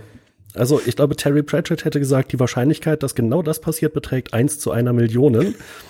Und damit wird es garantiert eintreten. Also die, die Frage, die sich mir ja aufdrängt, wenn man die ganze Folge gesehen hat, Thorsten, ist ja, ist das nicht ein wenig zu viel des Guten an Dramatik? Also es, es ist ja irgendwie nett anzusehen, muss man ja schon sagen. Es ist eine durchaus spannungsgeladene Folge, das, kann man definitiv nicht absprechen. Aber ist das denn nicht schon, wir, wir hatten ja am Anfang bei der Suche sehr viel darüber gesprochen, über die Plausibilität der Ereignisse. Und hier muss man die Frage, finde ich, ja auch stellen. Und ich glaube, also zumindest ich würde zu einem anderen Ergebnis kommen. Wie geht dir das? Ja, das ist überhaupt nicht plausibel hier. Also äh, O'Brien, der irgendwie äh, 177 Folgen bei ähm, DS9 und gefühlte 40 Folgen bei TNG äh, als erfahrener Soldat äh, überhaupt nichts hat, äh, springt hier zweimal über die Klinge und der, der jagt auch noch die Station in die Luft oder ist irgendwie äh, davon betroffen. Also das ist wirklich schon ein bisschen an den Haaren herbeigezogen. Ja, also vor allem, erstmal hat er zufällig diesen Unfall, dann ist zufällig ein getarntes Schiff Ja. da, was zufällig die, äh, das Wurmloch und die Station zerstört, ähm, während eine Konferenz stattfindet, die nachträglich überhaupt keinen Sinn macht. Ähm, und zufällig springt er dann immer fünf Stunden in die Zukunft und zufällig ist es irgendwie möglich, dieses, äh, keine Ahnung, diese Strahlung so zu modifizieren, ähm, dass man das jetzt auf drei Stunden plus minus ein bisschen eingrenzen kann. Äh, ja, also das war einfach mal so von vorne bis hinten komplett hirnrissig. Aber es war eine schöne Folge. Ja. Aber ähm, ein Aspekt hat das Ganze, und jetzt kommt Antwort Teil 2. Wir sehen hier, was man in der zweiten Staffel schon mal gemacht hat und was sich jetzt jede Staffel mindestens ein bis zweimal durchzieht. Das ist meine persönliche O'Brien wird gequält Folge. Es gibt in, das ist jetzt meine, das ist jetzt meine persönliche Thorsten Kroke Theorie, aber das ist tatsächlich so. Ihr müsst mal darauf achten, in jeder DS9 Staffel ist mindestens eine Folge bei, wo O'Brien eingekerkert wird, gefoltert wird, dem Tode verurteilt wird, stirbt, Zeitreisen mitmacht oder sonst irgendwie gequält wird. Und das Tolle ist, O'Brien hat so, einen so einen Sympathiefaktor, man fühlt mit ihm mit. Das ist der, das ist der Kumpel von der Bar, das ist der Mann von der Straße, den, den ich im Fußballstadion am liebsten neben mir sitzen hat, der wirft so ein paar Dartpfeile da, trinkt ein lecker Bierchen mit dir. Ähm, und deswegen tut das so weh, wenn O'Brien gequält wird. Und das funktioniert hier wieder super. Er sieht zweimal seinen eigenen Tod, kann die Station retten. Man sieht die gesamte Folge nur aus O'Briens Perspektive. Und das ist eigentlich cool an der Folge. Und der Fakt, dass O'Brien jetzt weitergequält wird, in kadasanischen Knast geht, äh, irgendwie, das Gehirn läuft mal aus und ein Doppelgänger läuft irgendwo von ihm rum, der erschossen wird und hast du nicht gesehen. Ja, das ist ein armer Kerl, der Typ, ne? Faszinierend. Ja. Ja, ihr habt jetzt schon sämtliche drei Fragen angedeutet, die ich jetzt noch hier habe, aber ich, ich möchte sie trotzdem stellen, weil es war ja, wie gesagt, nur angedeutet und da kann man noch ein bisschen mehr drüber sprechen. Um jetzt direkt mal an das Thema anzuknüpfen, was jetzt Thorsten aufgebracht hat, die Charakterfrage. Also warum ist denn O'Brien eigentlich derjenige, der hier so bevorzugt gequält wird? Wo steht denn der Charakter O'Brien zu diesem Zeitpunkt von Deep Space Nine eigentlich? Also was mir auffällt ist, die Familie wird ja immer mehr ausgeblendet. Die hatten wir ja so bis einschließlich der zweiten Staffel hat man ja sehr penetrant mitunter versucht, die in den Fokus zu rücken, gerade Keiko, die uns dann auch gelegentlich ein bisschen auf den Keks ging mit ihrer Lehrerin Klamotte Bisschen? Wesley Crusher 2. Ja, noch viel schlimmer eigentlich, ne? Ja. Also Keiko ging einem schon auf den Keks auf der Enterprise mit dem Arboretum. Und dann ähm, hatte man keine Pflanzen auf Deep Space Nine. und, dann, und dann hat man gesagt, machen wir eine Schule auf. Super Idee. Hat auch toll funktioniert. Ja, und jetzt- Miles? Hier ist ja übrigens auch der Punkt, muss man ja auch sagen, wo ja seine Ersatzfamilie so richtig aufgebaut wird. Weil ja, Ja. jetzt mit dem Dart-Spiel wird ja im Grunde genommen die Ersatzfamilie eingeleitet in Form, in Persona, Begier und Quark, oder? Mhm. Und das ist ja auch wieder ein Element, was äh, richtig brillant funktioniert, finde ich. Ähm, mit dem ja auch wieder bis zum Ende der Serie perfekt gearbeitet wird.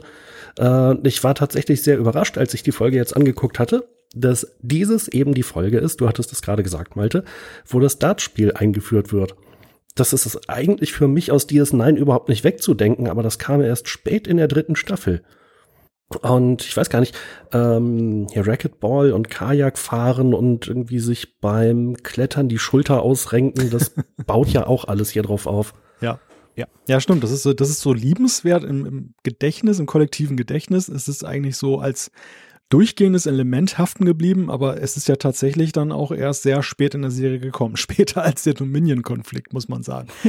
aber nochmal zurück zu der Frage des Charakters. Also, man muss ja generell mal feststellen, O'Brien ist ja eine bemerkenswerte Figur, weil er vom total farblosen, holzigen Nebencharakter in, in äh, TNG, der schon im Pilotfilm dabei war, nebenbei bemerkt, sich gemausert hat ja zu einer Figur, Jan hat es gerade erwähnt, die zu den liebenswertesten und ich glaube, ich möchte mal behaupten, zu denjenigen gehörte, mit denen, mit der sich die meisten Menschen auch identifizieren konnten am Ende dieser Serie. Einfach, vielleicht weil es auch so der Typ von nebenan ist, der aber ja doch irgendwie dann liebenswert ist, oder? Genau, und das ist es. Das ist, O'Brien ist so ein Typ Arbeiter. Ich meine, der musste, glaube ich, drei oder vier Jahre an dem, in dem verdammten Transporterraum an der Konsole stehen, wo echt tagelang nichts passiert ist. Ja, und da irgendwelche Sachen wieder neu eingestellt hat und musste dann irgendwelche halb kaputten Leute wieder hochbeamen oder direkt auf die Krankenstation. Und dann kriegt er nur wirklich am an der hintersten Ecke im Universum diesen Job als äh, Chief, der ist nicht Offizier, das ist ein Arbeiter, der muss da seinen Job machen, der macht richtig harte Knochenarbeit, ja. Hat er nur so Highbrains die ganze Zeit um sich rum oder Nervensägen wie Begier äh, und dann so äh, abgehalfterte Terroristen wie Kira, der macht ganz normal seinen Job, hat eine ganz normale Familie. Ich sage ja, mit dem würde ich am liebsten auch direkt an der Theke stehen, rechts Reiker, links O'Brien, Quark serviert mir ein, toll. Kommt Worf noch, kriegt einen Pflaumensaft, nehmen wir auch noch mit. Ähm, aber was ich sagen will, ist, ähm, äh, du hast das schon, ihr habt das beide gesagt, liebenswürdig, man identifiziert mit ihm, das ist so der Arbeitertyp, äh, der da seinen Job macht und wo nur Scheiße um ihn die ganze Zeit rum ist und er löst trotzdem, er macht seinen Job. Ja, und das äh, wird ja eigentlich immer wieder erwähnt, wie hart er arbeitet, dass er sich da die Nächte um die Ohren schlägt. Ähm, auch in dieser Folge ist das ja natürlich ein Thema, ähm, dass schon wieder irgendwelche, was weiß ich, Power Couplings rausgesprungen sind und er hier noch und da noch äh, irgendwas fixen muss. Ähm, da hat man immer so den Eindruck, warum hat er eigentlich keine Untergebenen, die das für ihn machen? Manchmal sieht man ja auch so ein paar bajoranische Techniker, die da rumlaufen, ganz selten noch wen von der Sternenflotte. Äh, und naja, meistens ist ja das Problem, wenn die Leute einen Namen haben, dann sterben sie sowieso in der gleichen Folge. Ja. Ja, das ist aber auch das Geile an Deep Space Nine. Die Station ist Schrott. Die haben die letzten Hampelmänner da hingeschickt. Also ich meine, jetzt ernsthaft. Ich meine, wir haben das ja schon gesprochen. Cisco, hm, okay. Dex, äh, okay, aufstrebend jung, aber die lässt sich ja extra nur dahin versetzen, weil Cisco da ist. Bergier, absolute Nervensäge also auch das Personal von der Sternflotte ist da ja Schrott. Hm. ja, ist so. Äh, hier Flaggschiff Enterprise, alles vom feinsten Pastellteppich, der jeden Morgen frisch gesaugt wird. Und da, der, der, die, die Station ist Schrott, der muss die aneinanderhalten mit seinem nicht ja. vorhandenen Werkzeug. Ja, ja, nichts, nichts ahnend, dass das ja auch äh, eine Station ist, die so eine globale oder galaktische Bedeutung einmal haben wird. Also am Anfang geht man ja wirklich davon aus, dass es jetzt nur so ein bisschen äh, ja, wie soll man sagen, Entwicklungshilfe, ne? Also ja, so, genau. so, Helfer in Afrika irgendwie so, die, die dann jetzt den Bajoranern dann da, dabei helfen, dass sie so sich wieder berappeln und dann ist da urplötzlich dieses Wurmloch und da werden halt diese Newbies, möchte ich fast sagen, teilweise Berufseinsteiger, werden dann kurzerhand dann, denen wird dann Galaktisches abverlangt, denen wird ja. dann abverlangt, dass sie das Format von Picard entwickeln und man muss ja sagen, so, es gelingt ja eigentlich auch ganz schön über die ganze Serie global gesehen hin, sie dorthin zu entwickeln. Also ist jetzt nicht so, dass sie unplausibel in dieser Entwicklung nee, wirken, nee. sondern sie, sie wachsen mit der ganzen Sache. Und das, finde ich, unterscheidet sie auch ja sehr hm, zu den anderen Serien, wo zumindest bei einigen Charakteren ja schon dieses Superhelden-Gehen von Anfang an dabei ist. Also da ist so, so Picard zum Beispiel. Klar, Picard entwickelt sich im Laufe der Serie auch, finde ich.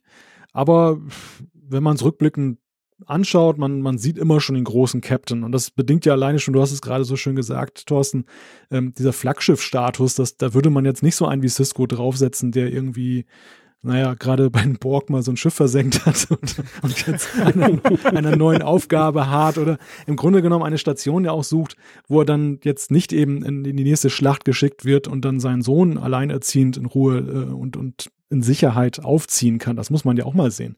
Ich glaube, die Stationierungsentscheidung bei, bei Cisco, ich weiß nicht, inwieweit er das beeinflussen konnte, aber mir schien es ihm auch so durchaus recht zu sein. Einerseits natürlich ein schwieriger Platz für so einen Jungen, aber auf der anderen Seite auch so unspektakulär jetzt von der erwartbaren Entwicklung, dass man sagen kann, naja, da kommen jetzt nicht gleich die Borg wieder vorbeigeflogen und dann gibt's genau. wieder Zorris.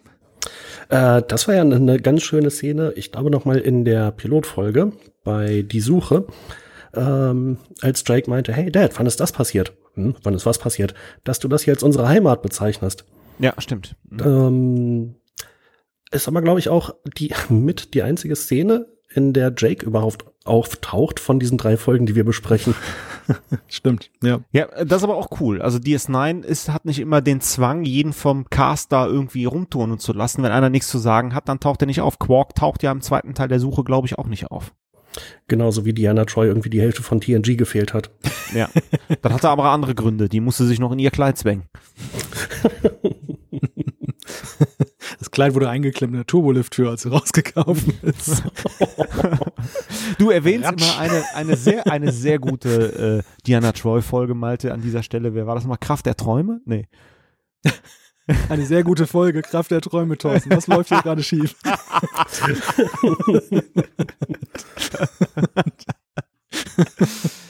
Verlassen wir das Parkett der Charakterentwicklung oder der Charakterbeurteilung. Kommen wir zu temporalen Paradoxien. Macht genauso viel Spaß zu besprechen. Ist das nicht ein Widerspruch, dass O'Brien eine Zukunft sieht, die er gleichzeitig sicher verhindert? Wie seht ja, ihr das? Ja, ja, das ist ja wieder par excellence. ja, und vor allem, ähm, er kann sich ja dann in den meisten Situationen daran erinnern, was vorher passiert ist. Aber bei diesem letzten Zeitsprung äh, taucht er ja in seinem eigenen Quartier auf und sieht sein derzeitiges Ich da friedlich schlafen. Das heißt, der weiß jetzt irgendwie nicht, was passiert ist. Das war ein Bruch innerhalb der Logik der Folge. Und auch ansonsten. Ja, wenn man bei, äh, wenn man äh, bei Zeitreisen mit Logik argumentieren kann. Aber äh, da gebe ich dir recht, wir sind ja alle gestählt durch ähm, äh, zurück in die Zukunft. Da wird's ja bis auf die Spitze getrieben. Ähm, und hier fängt das langsam an, diese Logik, die sich auch Star Trek bei Zeitreisen aufgebaut hatte, langsam aufzublättern, weil äh, wenn er jetzt zurückgeschickt wird, er, er muss ja wieder irgendwas tun, dass er äh, ja, dass die Ereignisse äh, stattfinden, dass er auch zurück kann in der Zukunft. Ne? Und irgendwie, je länger ich darüber nachdenke, desto verworrener bin ich jetzt und deswegen passt das nicht so ganz äh, zusammen. Also ich möchte mal behaupten, von den vielen Zeitreisefolgen und den vielen Eskapaden, die wir erlebt haben und durchlitten haben mit Zeit, das ist schon eine der Folgen, wo, am, wo das am Hanebüchensten ist, wie hier mit, mit Zeitreisen umgegangen wird. Zwar auch zuweilen jetzt augenzwinkert, finde ich, gerade zum Ende hin mit dieser Dabo-Szene nach dem Motto, oh, hier ja. Quark, Dabo und dann passiert das so, das ist natürlich klasse. Aber, aber ähm, ja, es war vielleicht konsequent, dass die Autoren gesagt haben, wir halten die Logik eh nicht durch und dass sie das dann wirklich so über, über, über Bord geworfen haben und ziehen das Ding dann hier so durch. Also das ist ja irgendwo konsequent dann auch am Ende, dass sie konsequent inkonsequent sind. Aber es ist schon ein ziemlich hanebüchner Umgang eben mit Zeit, der hier stattfindet. Und ja, das, das kennen wir anders. Ein Aspekt, der noch dazu kommt, ähm, äh, man entdeckt ja dann bei den Scans so eine Neutrino-Quelle, die da irgendwo um die Station rumschwirrt und eigentlich kann das nur eine Quantensingularität sein.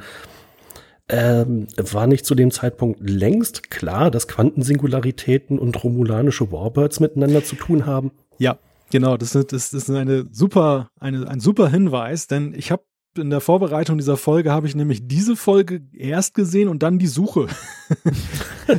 und eigentlich sieht man es ja umgekehrt. Ne? Eigentlich ist die Chronologie ja genau andersrum und da ist es ist doch völlig klar, dass das ein romulanisches Raumschiff da draußen ist. Also entweder haben sie der Defiant eine Tarnung zweiter Klasse gegeben, das würde erklären, warum die Jem'Hadar sie so schnell gefunden haben in die Suche, oder aber es ist einfach schlichtweg so ein bisschen ja, Zeitdemenz oder was, die, die da um sich greift, dass man eben dann völlig dann das äh, unterschlagen hat. Aber das führt mich, das ist eine schöne Brücke auch zu meiner, zu meiner äh, verbliebenen Frage, die ich hier noch, noch habe an euch. Und zwar, das ist wiederum auch ein Rückschritt in der Geschichte von Star Trek, diese Folge bleibt folgenlos. Das, wir, wir, haben, wir haben ja eine, eine Geschichte mit den Romulanern. Ich würde sagen, das ist schon eine Verstummung ersten Ausmaßes, zu wissen, dass sie die Raumstation mal eben da zerstören dann und dann das Wurmloch da killen wollen. Hinterher, das spielt gar keine Rolle mehr. Kommt vor, ne? Kann passieren. Und äh, ja? Ja, du hast recht. Aber wenn man jetzt noch mal an die Folge äh, Improbable Cause, also die wir gerade schon viel zitierte, der geheimnisvolle Garak hatten, durch die Tatsache, dass sie das Wurmloch nicht zerstört haben, schließen sie sich vielleicht dem obsidianischen Orden an. Weil, aber jetzt erst? Ja, das, das ist ja nur noch vier Wochen hin ungefähr in Star Trek Zeit. Ja, aber, ja, aber guck doch mal. Die haben ja schon sämtliche Informationen, haben sie ja abgesaugt und äh, bekommen, die die Sternflotte denen gegeben hat. Und auch der Obsidianische Orden bereitet sich äh, vor. Und für die Romulaner ist das eine der Optionen, dem Ganzen zu begegnen. Nochmal, Malte, du hast recht. Das ist jetzt mm. hier mhm. von mir weit hergeholt. Aber man ja, greift diesen Bogen trotzdem nochmal auf.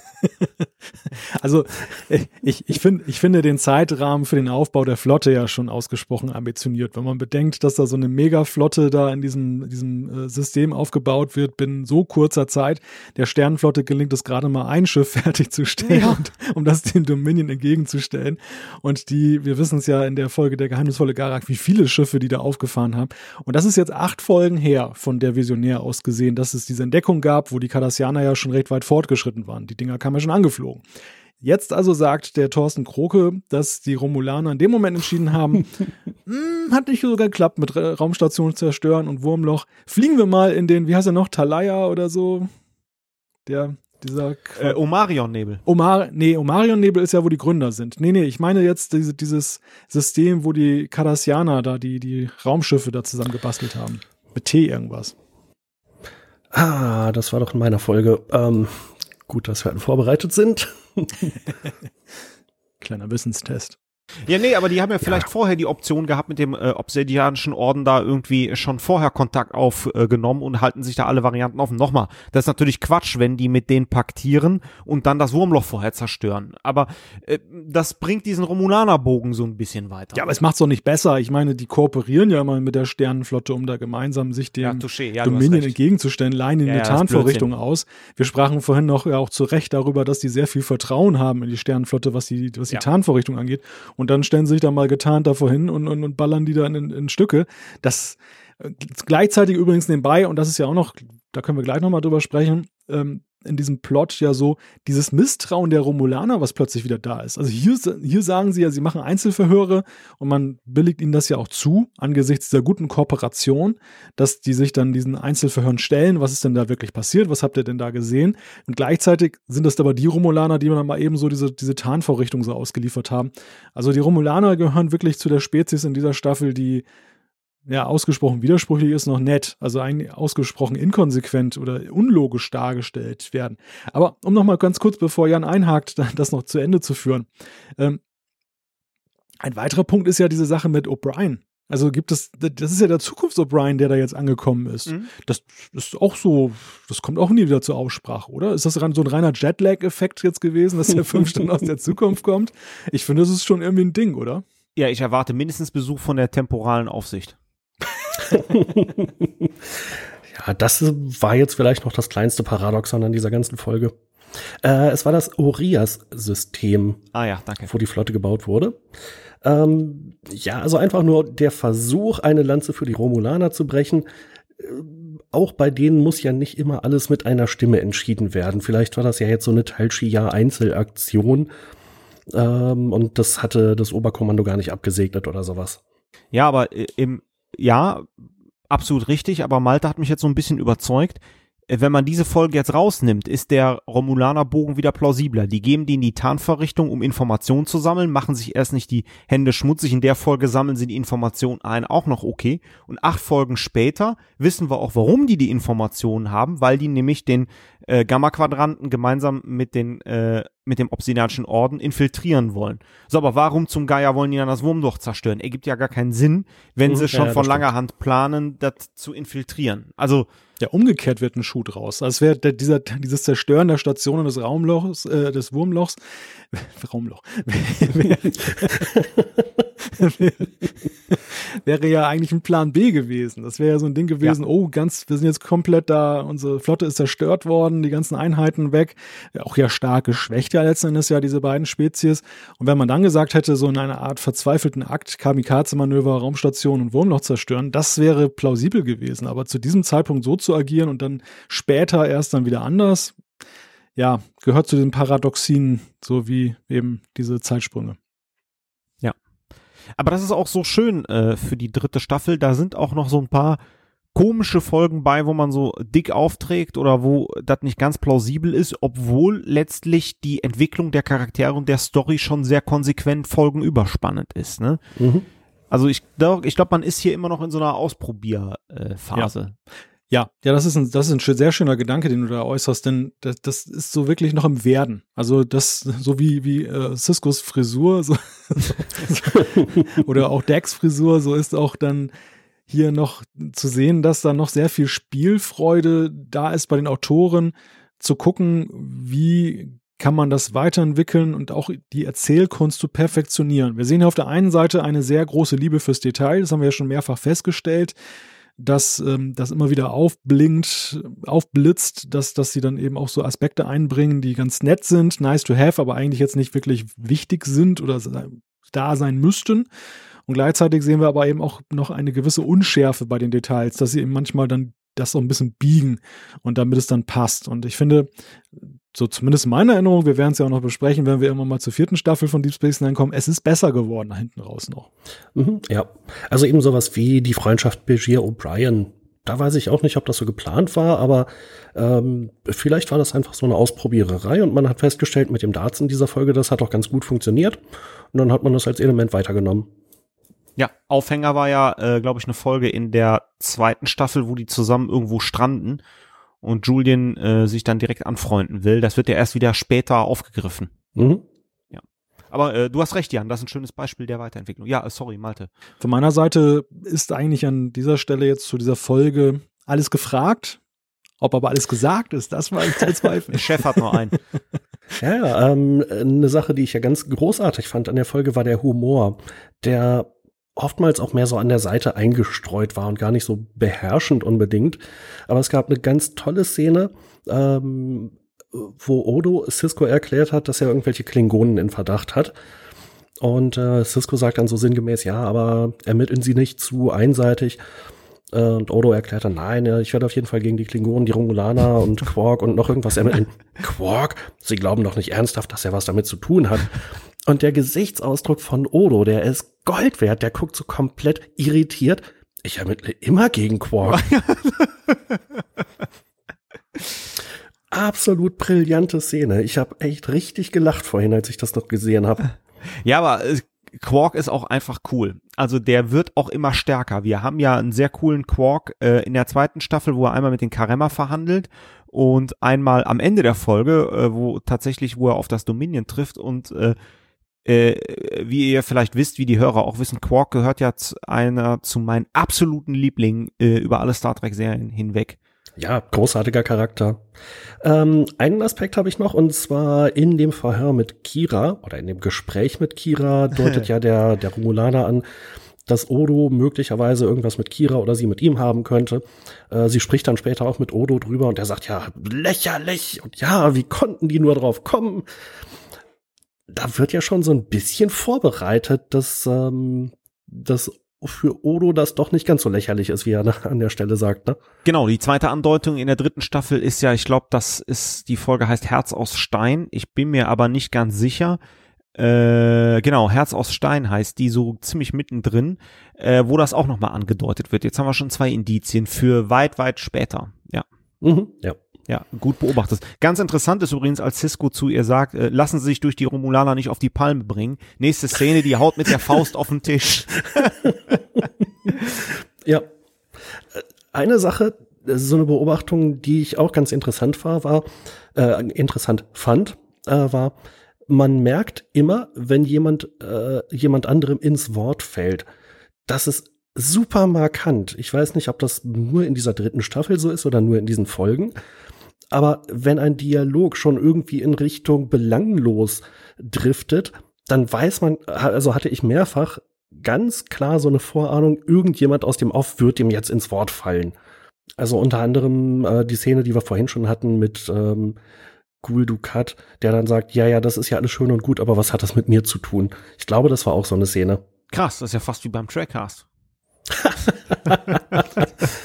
Bin ich zu sehr abgedriftet, aber du bist mir nicht ins Wort gefallen. Das war noch nicht belanglos genug. Na, bevor wir dahin abdriften, machen wir ja vielleicht sogar einen äh, Deckel auf den, äh, aufs Fass. Ja. ja, kommen wir zur Abschlussfrage. Also ich glaube, wir können feststellen, dass die dritte Staffel, habe ich jetzt einfach mal herausgehört, schon uns dreien ganz gut gefallen hat, oder? Milde gesagt. Absolut. Ja, also der, der Handlungsbogen durch das Dominion, der jetzt aufgebaut wurde, der ist großartig. Und in der vierten Staffel, über die wir ganz bestimmt noch sprechen werden, ähm, wenn es dann um die, wenn die Klingonen auch noch dazu kommen, da wurde es richtig bombastisch. Oder jedenfalls habe ich so in Erinnerung. Ich habe es lange nicht gesehen. Ja, ich habe ja bis zur sechsten durchgeguckt, dann habe ich ganz lange Pause gemacht und jetzt Voyager eingeschoben. Ich muss quasi die siebte noch gucken und äh, ich habe es ja Jahre nicht gesehen. Ich kann auch sagen, äh, ich war sehr überrascht von der dritten Staffel, wie geil die schon ist. Ja. Ja, also ich, ich finde an dieser dritten Staffel auch so schön, dass sie ja noch nicht so ganz so kriegerisch ist, sondern dass sie noch sehr aufbauend ist. Das ist eigentlich so der, der Übergang vom klassischen Star Trek zu diesem Deep Space Nine Star Trek, was wir ja später erleben und was ja sehr in sich selbst aufgeht, muss man ja sagen. Also was ja sehr in seiner eigenen Welt nachher ist, die, die ja auch dann nicht unbedingt mehr kompatibel ist zu Voyager. Und ja, also ich habe, ich, ich finde, an, an dieser Stelle finde ich den Dominion-Konflikt, muss ich sagen, fast am interessantesten in der ganzen Serie, weil er noch so im Entstehen ist, weil noch so viel, viele Wendungen drin sind und es noch nicht so ganz in diesem Alles- oder Nichts-Modus ist. Ja. Vierte Staffel nicht unterschätzen, weil die Klingonen eine Rolle einnehmen, mit der wirklich keiner gerechnet hat. Mhm. Ich bin jetzt gerade noch so ein bisschen am überlegen, wie das mit diesem alten äh, Vorwurf ist, ähm, dass die Serie sich inspiriert durch Babylon 5 anders entwickelt hat. Aber ich habe gerade mal nachgeguckt, Babylon 5 ist Anfang 94 angelaufen, diese DS9-Folge, das war so im September. Da wäre schon Zeit gewesen, darauf zu reagieren. Nur die erste Staffel Babylon 5, da wurde ganz viel Aufbauarbeit geleistet, aber da war noch nicht absehbar, welche Richtung das nimmt. Jedenfalls meiner Einschätzung nach nicht. Deshalb glaube ich halt nicht, dass dieser Dominion-Konflikt äh, eine direkte Reaktion auf die Science-Fiction-Konkurrenz war. Man könnte schon eher die Frage stellen, davon ausgehen, dass es einfach eine Parallelität der Ereignisse war, der Überlegungen, die hier zugrunde liegen. Ich bin da bei dir, dass ich, dass es, ich dachte damals auch, dass es irgendwie abgekupfert ist, aber bin eigentlich durch reifliche Überlegungen zu dem Schluss gekommen, dass es mehr oder weniger bei den Vorlaufzeiten einfach eine parallele Entwicklung war. Die Frage ist, warum kam es zu einer so parallelen Entwicklung? Reiner Zufall oder war es doch irgendwie so ein bisschen dem Zeitgeist geschuldet? Dem Zeitgeist einerseits historisch, Zeitgeist aber andererseits eben auch jetzt in der Frage, wie man Serien gestaltet. Also ich glaube schon, es ist jetzt vielleicht ein bisschen sehr weit hergeholt, aber es gibt ja ganz häufig äh, Entwicklungen, die an zwei völlig unterschiedlichen Ecken der Erde stattfinden, die bahnbrechend sind und die fast zeitgleich passieren. Also teilweise um ein paar Tage wird dann hinterher gestritten, war das erste Ereignis äh, hier auf diesem Kontinent oder auf einem anderen Kontinent. Und ich glaube schon, dass es in der TV-Landschaft auch in den 90ern schon so war, dass man durchaus Lust hatte, mal zu experimentieren. Joe Straczynski hat ja, glaube ich, echt lange gearbeitet, äh, viel, viel, viel Überzeugungsarbeit investieren müssen, um Babylon 5 überhaupt machen zu können in der Form. Aber auch bei den Star Trek-Machern war, glaube ich, so ein Gefühl da, wir können nicht immer nur eine Folge pro Woche machen. Wir haben Lust, äh, aufbauende Geschichten zu erzählen und die Charaktere auch auf eine neue Art weiterzuentwickeln, wie wir das in TNG noch nicht hatten. Ähm, und ich könnte mir auch vorstellen, dass die Autoren, von denen ja viele schon bei TNG dabei waren, eben Lust hatten zu sagen, wir wollen jetzt echt hier unser eigenes Ding entwickeln und wir haben uns mehr oder weniger aus dem Roddenberry-Korsett befreit. Ja, und für die Folge der Woche gab es ja immer noch Voyager, ne, am Anfang. ja, ja, naja, es ist ein Riesenkontrast zwischen den beiden Serien, ganz klar. Ja, aber beide sind erfolgreich, ne? Beide funktionieren ja. gut. Also ich bei Voyager, wie gesagt, ich bin jetzt in der siebten Staffel gerade. Also ich nehme ja viele Vorurteile, die ich da hatte, nehme ich ja zurück, aber das machen wir in den Voyager-Trackcasts. ja, wobei natürlich, ähm, ich gehörte damals zu den Leuten, denen Voyager überhaupt nicht gefallen hat. Heute gefällt es mir besser, aber DS9 bleibt halt nach wie vor eine meiner Lieblingsserien im Star Trek-Universum.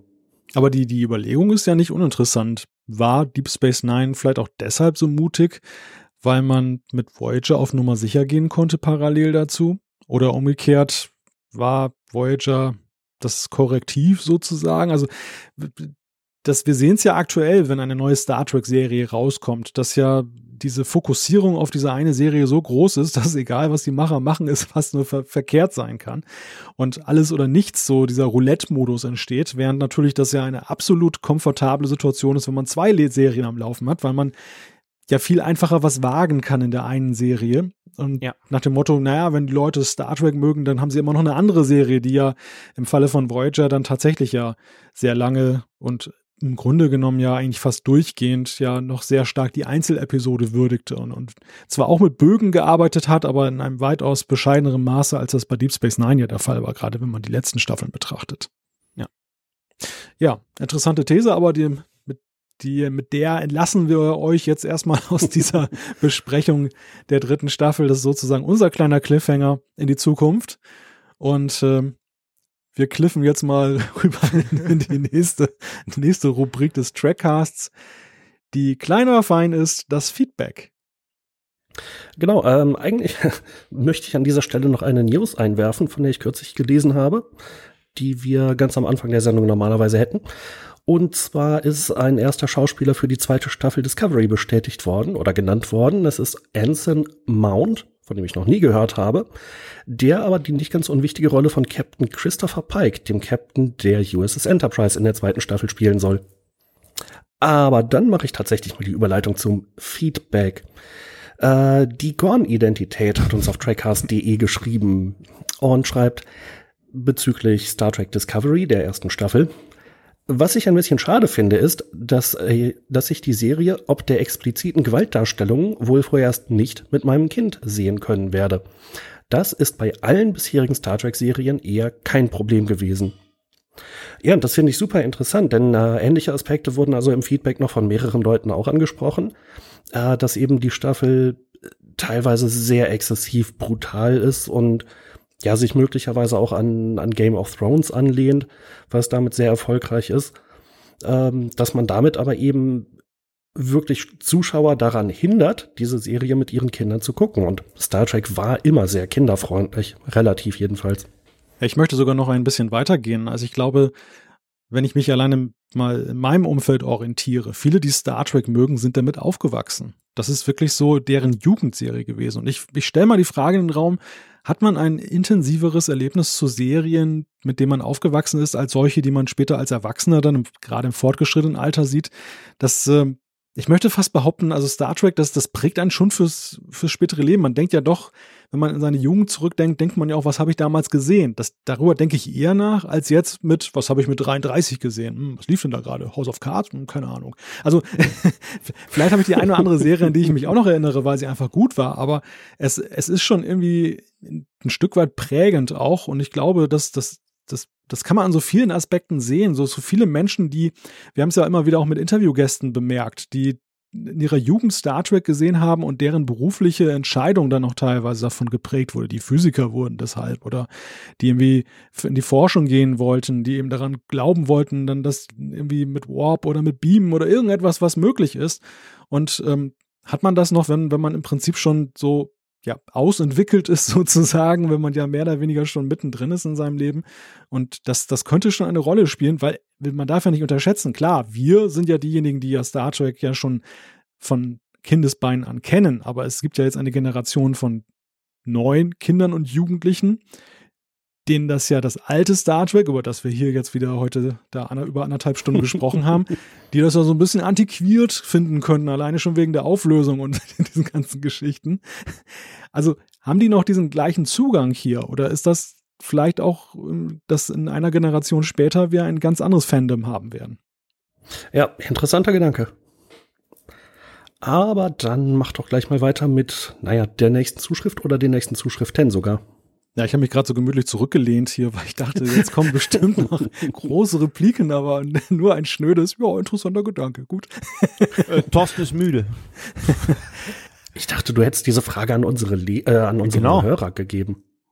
Ja, ich habe auch euren Geist gefordert, aber.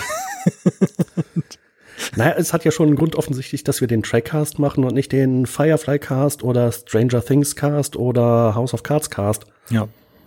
Oder Castaway Cast. Lost in Space Cast aktuell. genau, da könnte man natürlich auch noch mal drüber reden. ja, äh, die nächste Zuschrift oder die Zuschriften, da, das haben unter anderem Felo und Christoph aus Erkelenz uns zukommen lassen. Es geht um The Orwell. Da haben wir ja beim letzten Mal drüber gesprochen, wo läuft denn das? Oder es läuft ja gar nicht in Deutschland. Und sie weisen alle darauf hin, dass das dienstags auf Pro7 läuft und kann auch über die Mediathek, zumindest zeitweise, denke ich, dann abgerufen werden nachträglich. Fantastisch. Haben wir TV-News haben wir auch direkt abgearbeitet. jo. Dritte Zuschrift ist auch von Felo. Ich zitiere, als ihr meine Frage zu den doppelten Organen bei Klingonen beantwortet habt, ist mir vor allem eins aufgefallen. Ihr habt entweder kein Auge für schmutzige Details oder ihr seid zu gut erzogen, um euch auf die niederen Gefilde der Fanköderung durch Fäkal- und Genitalthemen einzulassen. Im Finale sieht man nämlich kurz einen Klingonen pinkeln und zwar mit doppeltem Strahl. ich habe ja schon, Felo, ich habe ja schon in den Kommentaren geschrieben, das war mir tatsächlich nicht aufgefallen und musste schon schmunzeln. Ähm, ja, äh, lasse ich jetzt mal so stehen. Äh, liebe Hörer, entscheidet ihr, ob wir zu gut erzogen sind oder ob äh, äh, wir uns auf die schmutzigen Details nicht einlassen. Ich kann nur für meinen Teil sagen, ich mag schmutzige Details und werde mir das nochmal angucken, weil ich finde faszinierend, wenn jemand mit zwei Strahlen pinkeln kann. Ja, aber ich meine, die Frage nach äh, doppelt vorhandenen Körperteilen in südlichen Regionen, die müsste man dann ja auch Riker stellen, der in der Austauschoffizierfolge fragt, ob er eine oder beide Klingonen in der Hand haben kann. He's a man of many talents. Jetzt sind wir wieder R-rated. uh, ja. Ich wollte, ich wollte eigentlich nur kurz einwenden, ob es dann nicht eine große Schweinerei gibt, wenn man einen Klingonen dann für ein großes Geschäft auch bei sich aus Klo lässt. so, Felo. Ich glaube, jetzt haben wir genug äh, Fäkalhumor bewiesen. Ne? Jetzt haben wir uns auch hier angebiedert. Ähm, ich habe noch eine Zuschrift von Worf Faktor und der hat äh, zwei Trivia-Fragen zu Discovery für uns. Die erste Frage hängt zwar nur im weitesten Sinne mit Discovery zusammen, ich finde sie trotzdem interessant und ist vermutlich einfacher. Die zweite bezieht sich direkt auf die Serie und ist schwieriger. Die erste Frage. Wie heißt das chinesische Raumschiff, mit dem der erste Taikonaut im Jahr 2003 in den Weltraum flog? Die heißen Taikonauten? Tatsächlich, tun sie. Und die zweite Frage, welcher Hauptcharakter in Star Trek Discovery wurde nach einer realen Person benannt? Und da muss ich sagen, bin ich One of the Geeks ausgesprochen dankbar. Der hat das nämlich, entweder er wusste es auswendig oder er hat es recherchiert, hat in den Kommentaren schon die Antworten gepostet. Falls ihr selber knobeln wollt, dann gebe ich euch jetzt noch drei Sekunden. Zwei, eins. Und die Auflösung lautet, das Raumschiff war die Shenzhou. Na, der Name kommt uns doch bekannt vor. Und die äh, Auflösung der zweiten Frage war, Paul Stamets ist nach dem echten Myko, My, Entschuldigung, nach dem echten Mykologen Paul Stamets benannt, der sich ebenfalls mit Pilzen und Sporen beschäftigt, aber in einem etwas anderen Zusammenhang. Er schrieb darüber auch ein Buch namens Mycelium Running. Äh, und er war noch bei Skype in der Talkrunde bei After Track zugeschaltet, wo es um seine Arbeit ging und dass eine Star Trek-Figur deswegen nach ihm benannt wurde. Kurzer Einschnitt, hier möchte ich mal kurz unseren Leser Stefan Topo loben, der ja irgendwie vor drei Folgen im Feedback sagte, er möchte diesen Moderator von Aftertrack am liebsten durch die nächste Luftschleuse schmeißen. Das ist auch der Grund dafür, warum ich Aftertrack nicht weitergeguckt habe. Dem schließe ich mich an. Äh, und eine Ergänzung zu der zweiten Frage bzw. Antwort kam noch von VT5081. Alternative Antwort zur Trivialfrage 2. Sylvia Tilly wurde laut Wikipedia nach der kleinen Nichte von Gretchen J. Burke benannt. Ja, äh, herzlichen Dank, Baufaktor. Das waren tolle Fragen und ähm, ich hätte wahrscheinlich viel Spaß gehabt, nach der Antwort zu suchen, aber das hat ja, wie gesagt, One of the Geeks schon vorweggenommen. Auch dafür herzlichen Dank. Muss ich mich dafür schämen, nicht zu wissen, wer Gretchen J. Burke ist? Ich glaube, einer der Autorinnen, oder? Ach so. Ja, genau. Okay. Nur für die, die es jetzt nicht wussten. Ja, super. Ich glaube, das kam auch total gut an bei, bei War Factor, dass er Fragen an uns gestellt hat und die wurden dann gleich schon ja. beantwortet. ja, aber wir hätten das doch auch gewusst. Also, er hatte irgendwo später dann noch geschrieben, äh, nächstes Mal muss, muss er sich für schwierigere Fragen ausdenken. Ja, oder er schickt sie uns einfach direkt und nicht dann in ein öffentliches Forum gepostet. Ach, ich fand das schon ganz gut. ja, für uns, ja. Ja, vor allen Dingen fand ich total cool von One of These Geeks. Ich weiß es, ich weiß es. der, der Hermine Granger der Foren. Ich weiß nicht, ob das jetzt ein Lob war. Was? Hermine Granger ist super. Auch wieder wahr. Ähm, ich habe aber noch was vergessen, nämlich äh, wie immer beste Nick der Woche. Ich kann mich nicht entscheiden. Äh, beide auf Platz eins stehen einmal die Gorn-Identität und einmal haben wir heute nicht vorgelesen, gab es aber der kelpianische Schuhmacher. Äh, definitiv nicht schlecht, aber ich hatte, glaube ich, sogar noch ein, zwei andere äh, persönliche Highlights, die ich jetzt natürlich gerade nicht wiederfinde. Beim nächsten Mal. Ja, schade, müssen wir dann nächstes Mal nachreichen. Ja, hat, ne? Ja. Noch Fragen? Wir haben das Thema wie üblich umfassend behandelt. Wenn noch Fragen sind, One of This Geeks hilft uns da gerne weiter. Genau. Ah, doch, ich hab's, ich hab's wieder gefunden. Wer jetzt? Äh, ein, ein wirklich schöner Nick, der für mich persönlich ja auch sehr weit vorne steht, ist Ezekiel Basalganglie. Super. äh, Malte, ich würde übrigens doch noch mal eingreifen. Ich bin mir nicht sicher, weil nach wie vor finde ich die beste Serie, die ich je in meinem Leben gesehen habe, war Game of Thrones. Ja. Deswegen, vielleicht ist der Rückblick in die Jugend nicht ganz so verklärt. Vielleicht ist deine Jugend noch gar nicht beendet. Äh, das äh, ist mit Sicherheit, wenn, wenn ich so durch mein jetziges Leben gucke, ist das mit Sicherheit der Fall, weil es gibt nur sehr wenige Situationen, in denen ich mich wirklich erwachsen verhalte. Das, das, ist, die, das ist die Umfrage des Monats an unsere Hörer. Ist, ist die Jugend von Thorsten beendet?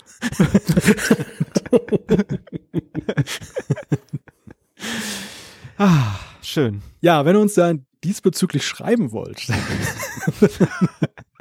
Dann war dies zunächst einmal der 67. Trackcast und ihr könnt uns schreiben an die E-Mail-Adresse post.trackcast.de. Klickt auf den Gefällt mir-Button bei Facebook, dort könnt ihr aber links auch kommentieren oder folgt uns auf Twitter. Auch dort ist es natürlich möglich, uns etwas zu schreiben. Alle Infos zur Sendung gibt es wie immer auch auf www.trackcast.de. Wir freuen uns, wenn ihr auch beim nächsten Mal wieder einschaltet, wenn es heißt. Na? Wie heißt es? Der Trackcast ist wieder da. Energie. Energie. Okay, wir, feil, wir feilen noch, wir feilen noch am Motto. Bis zum nächsten Mal, macht es gut. Und tschüss. Tschüss.